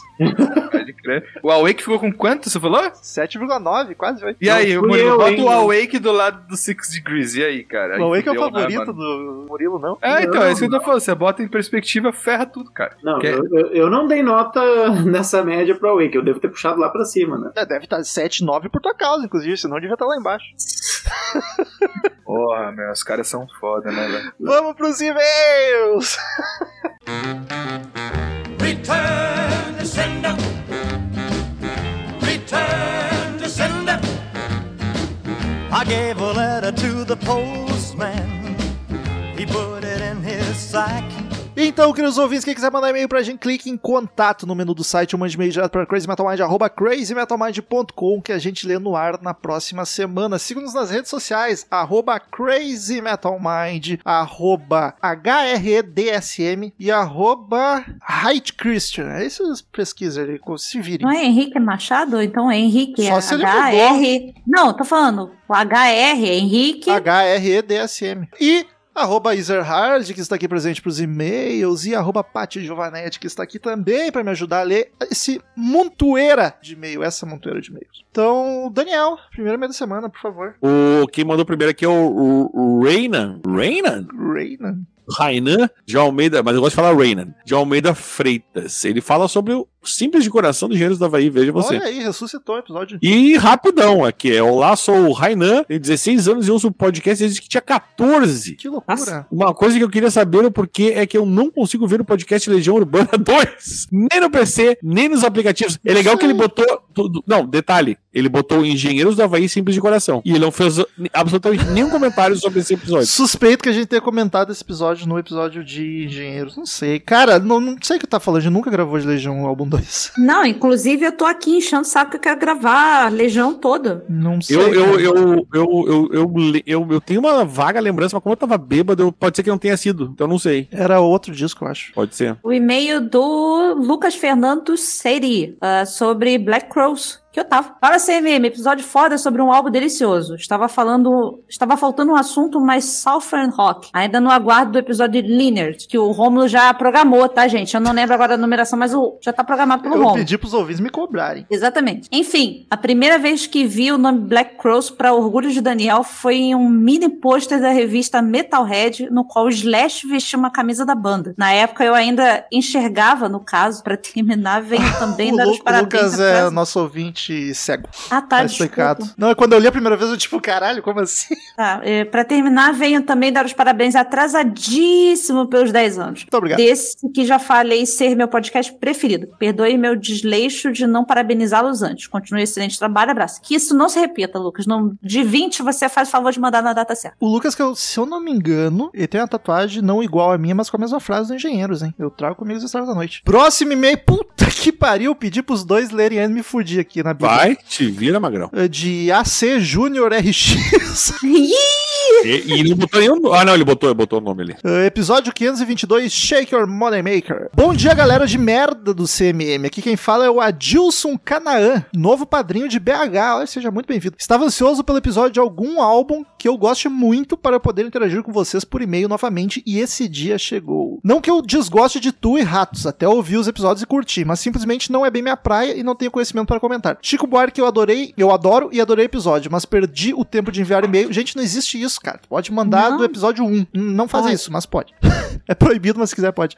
Já Black Crows eu amo e não poderia deixar passar de jeito nenhum, que é inusitado, né? Uns pessoal gostando pra caralho de Black Crows. Eu acho bom. Conheci a banda na época da parceria com o Jimmy Page e me apaixonei de cara. Isso aí foi pro final da banda, né, Daniel? Foi lá anos 2000 já. Foi, foi. Foi, foi depois. Logo fui atrás de toda a discografia em CD e hoje meu sonho é conseguir o vinil do Shake Your Money Maker, que é meu preferido da banda, mas os preços dele no Brasil ainda são absurdamente caros. Black Rose é uma banda tipicamente americana e infelizmente chegou muito pouco aqui no Brasil. O sucesso deles nos Estados Unidos foi absurdo. Pra se ter ideia, esse debut deles nos Estados Unidos vendeu mais de um quarto do que vendeu o debut mais vendido da história da música, o Appetite for Destruction. 5 milhões contra 18 milhões. Ó, o Daniel gosta dos números de vendagem aqui. Vendeu quase um terço do que vendeu o ultra bem sucedido Black Album, que vendeu 16 milhões. O, o do Black Rose vendeu 5, tá? E vendeu metade do que vendeu o álbum sensação da década de 90, Nevermind, que foi 10 milhões. Além disso, vendeu mais do que a imensa maioria dos álbuns de hair metal e do grunge e vendeu quase o dobro do que vendeu os álbuns mais vendidos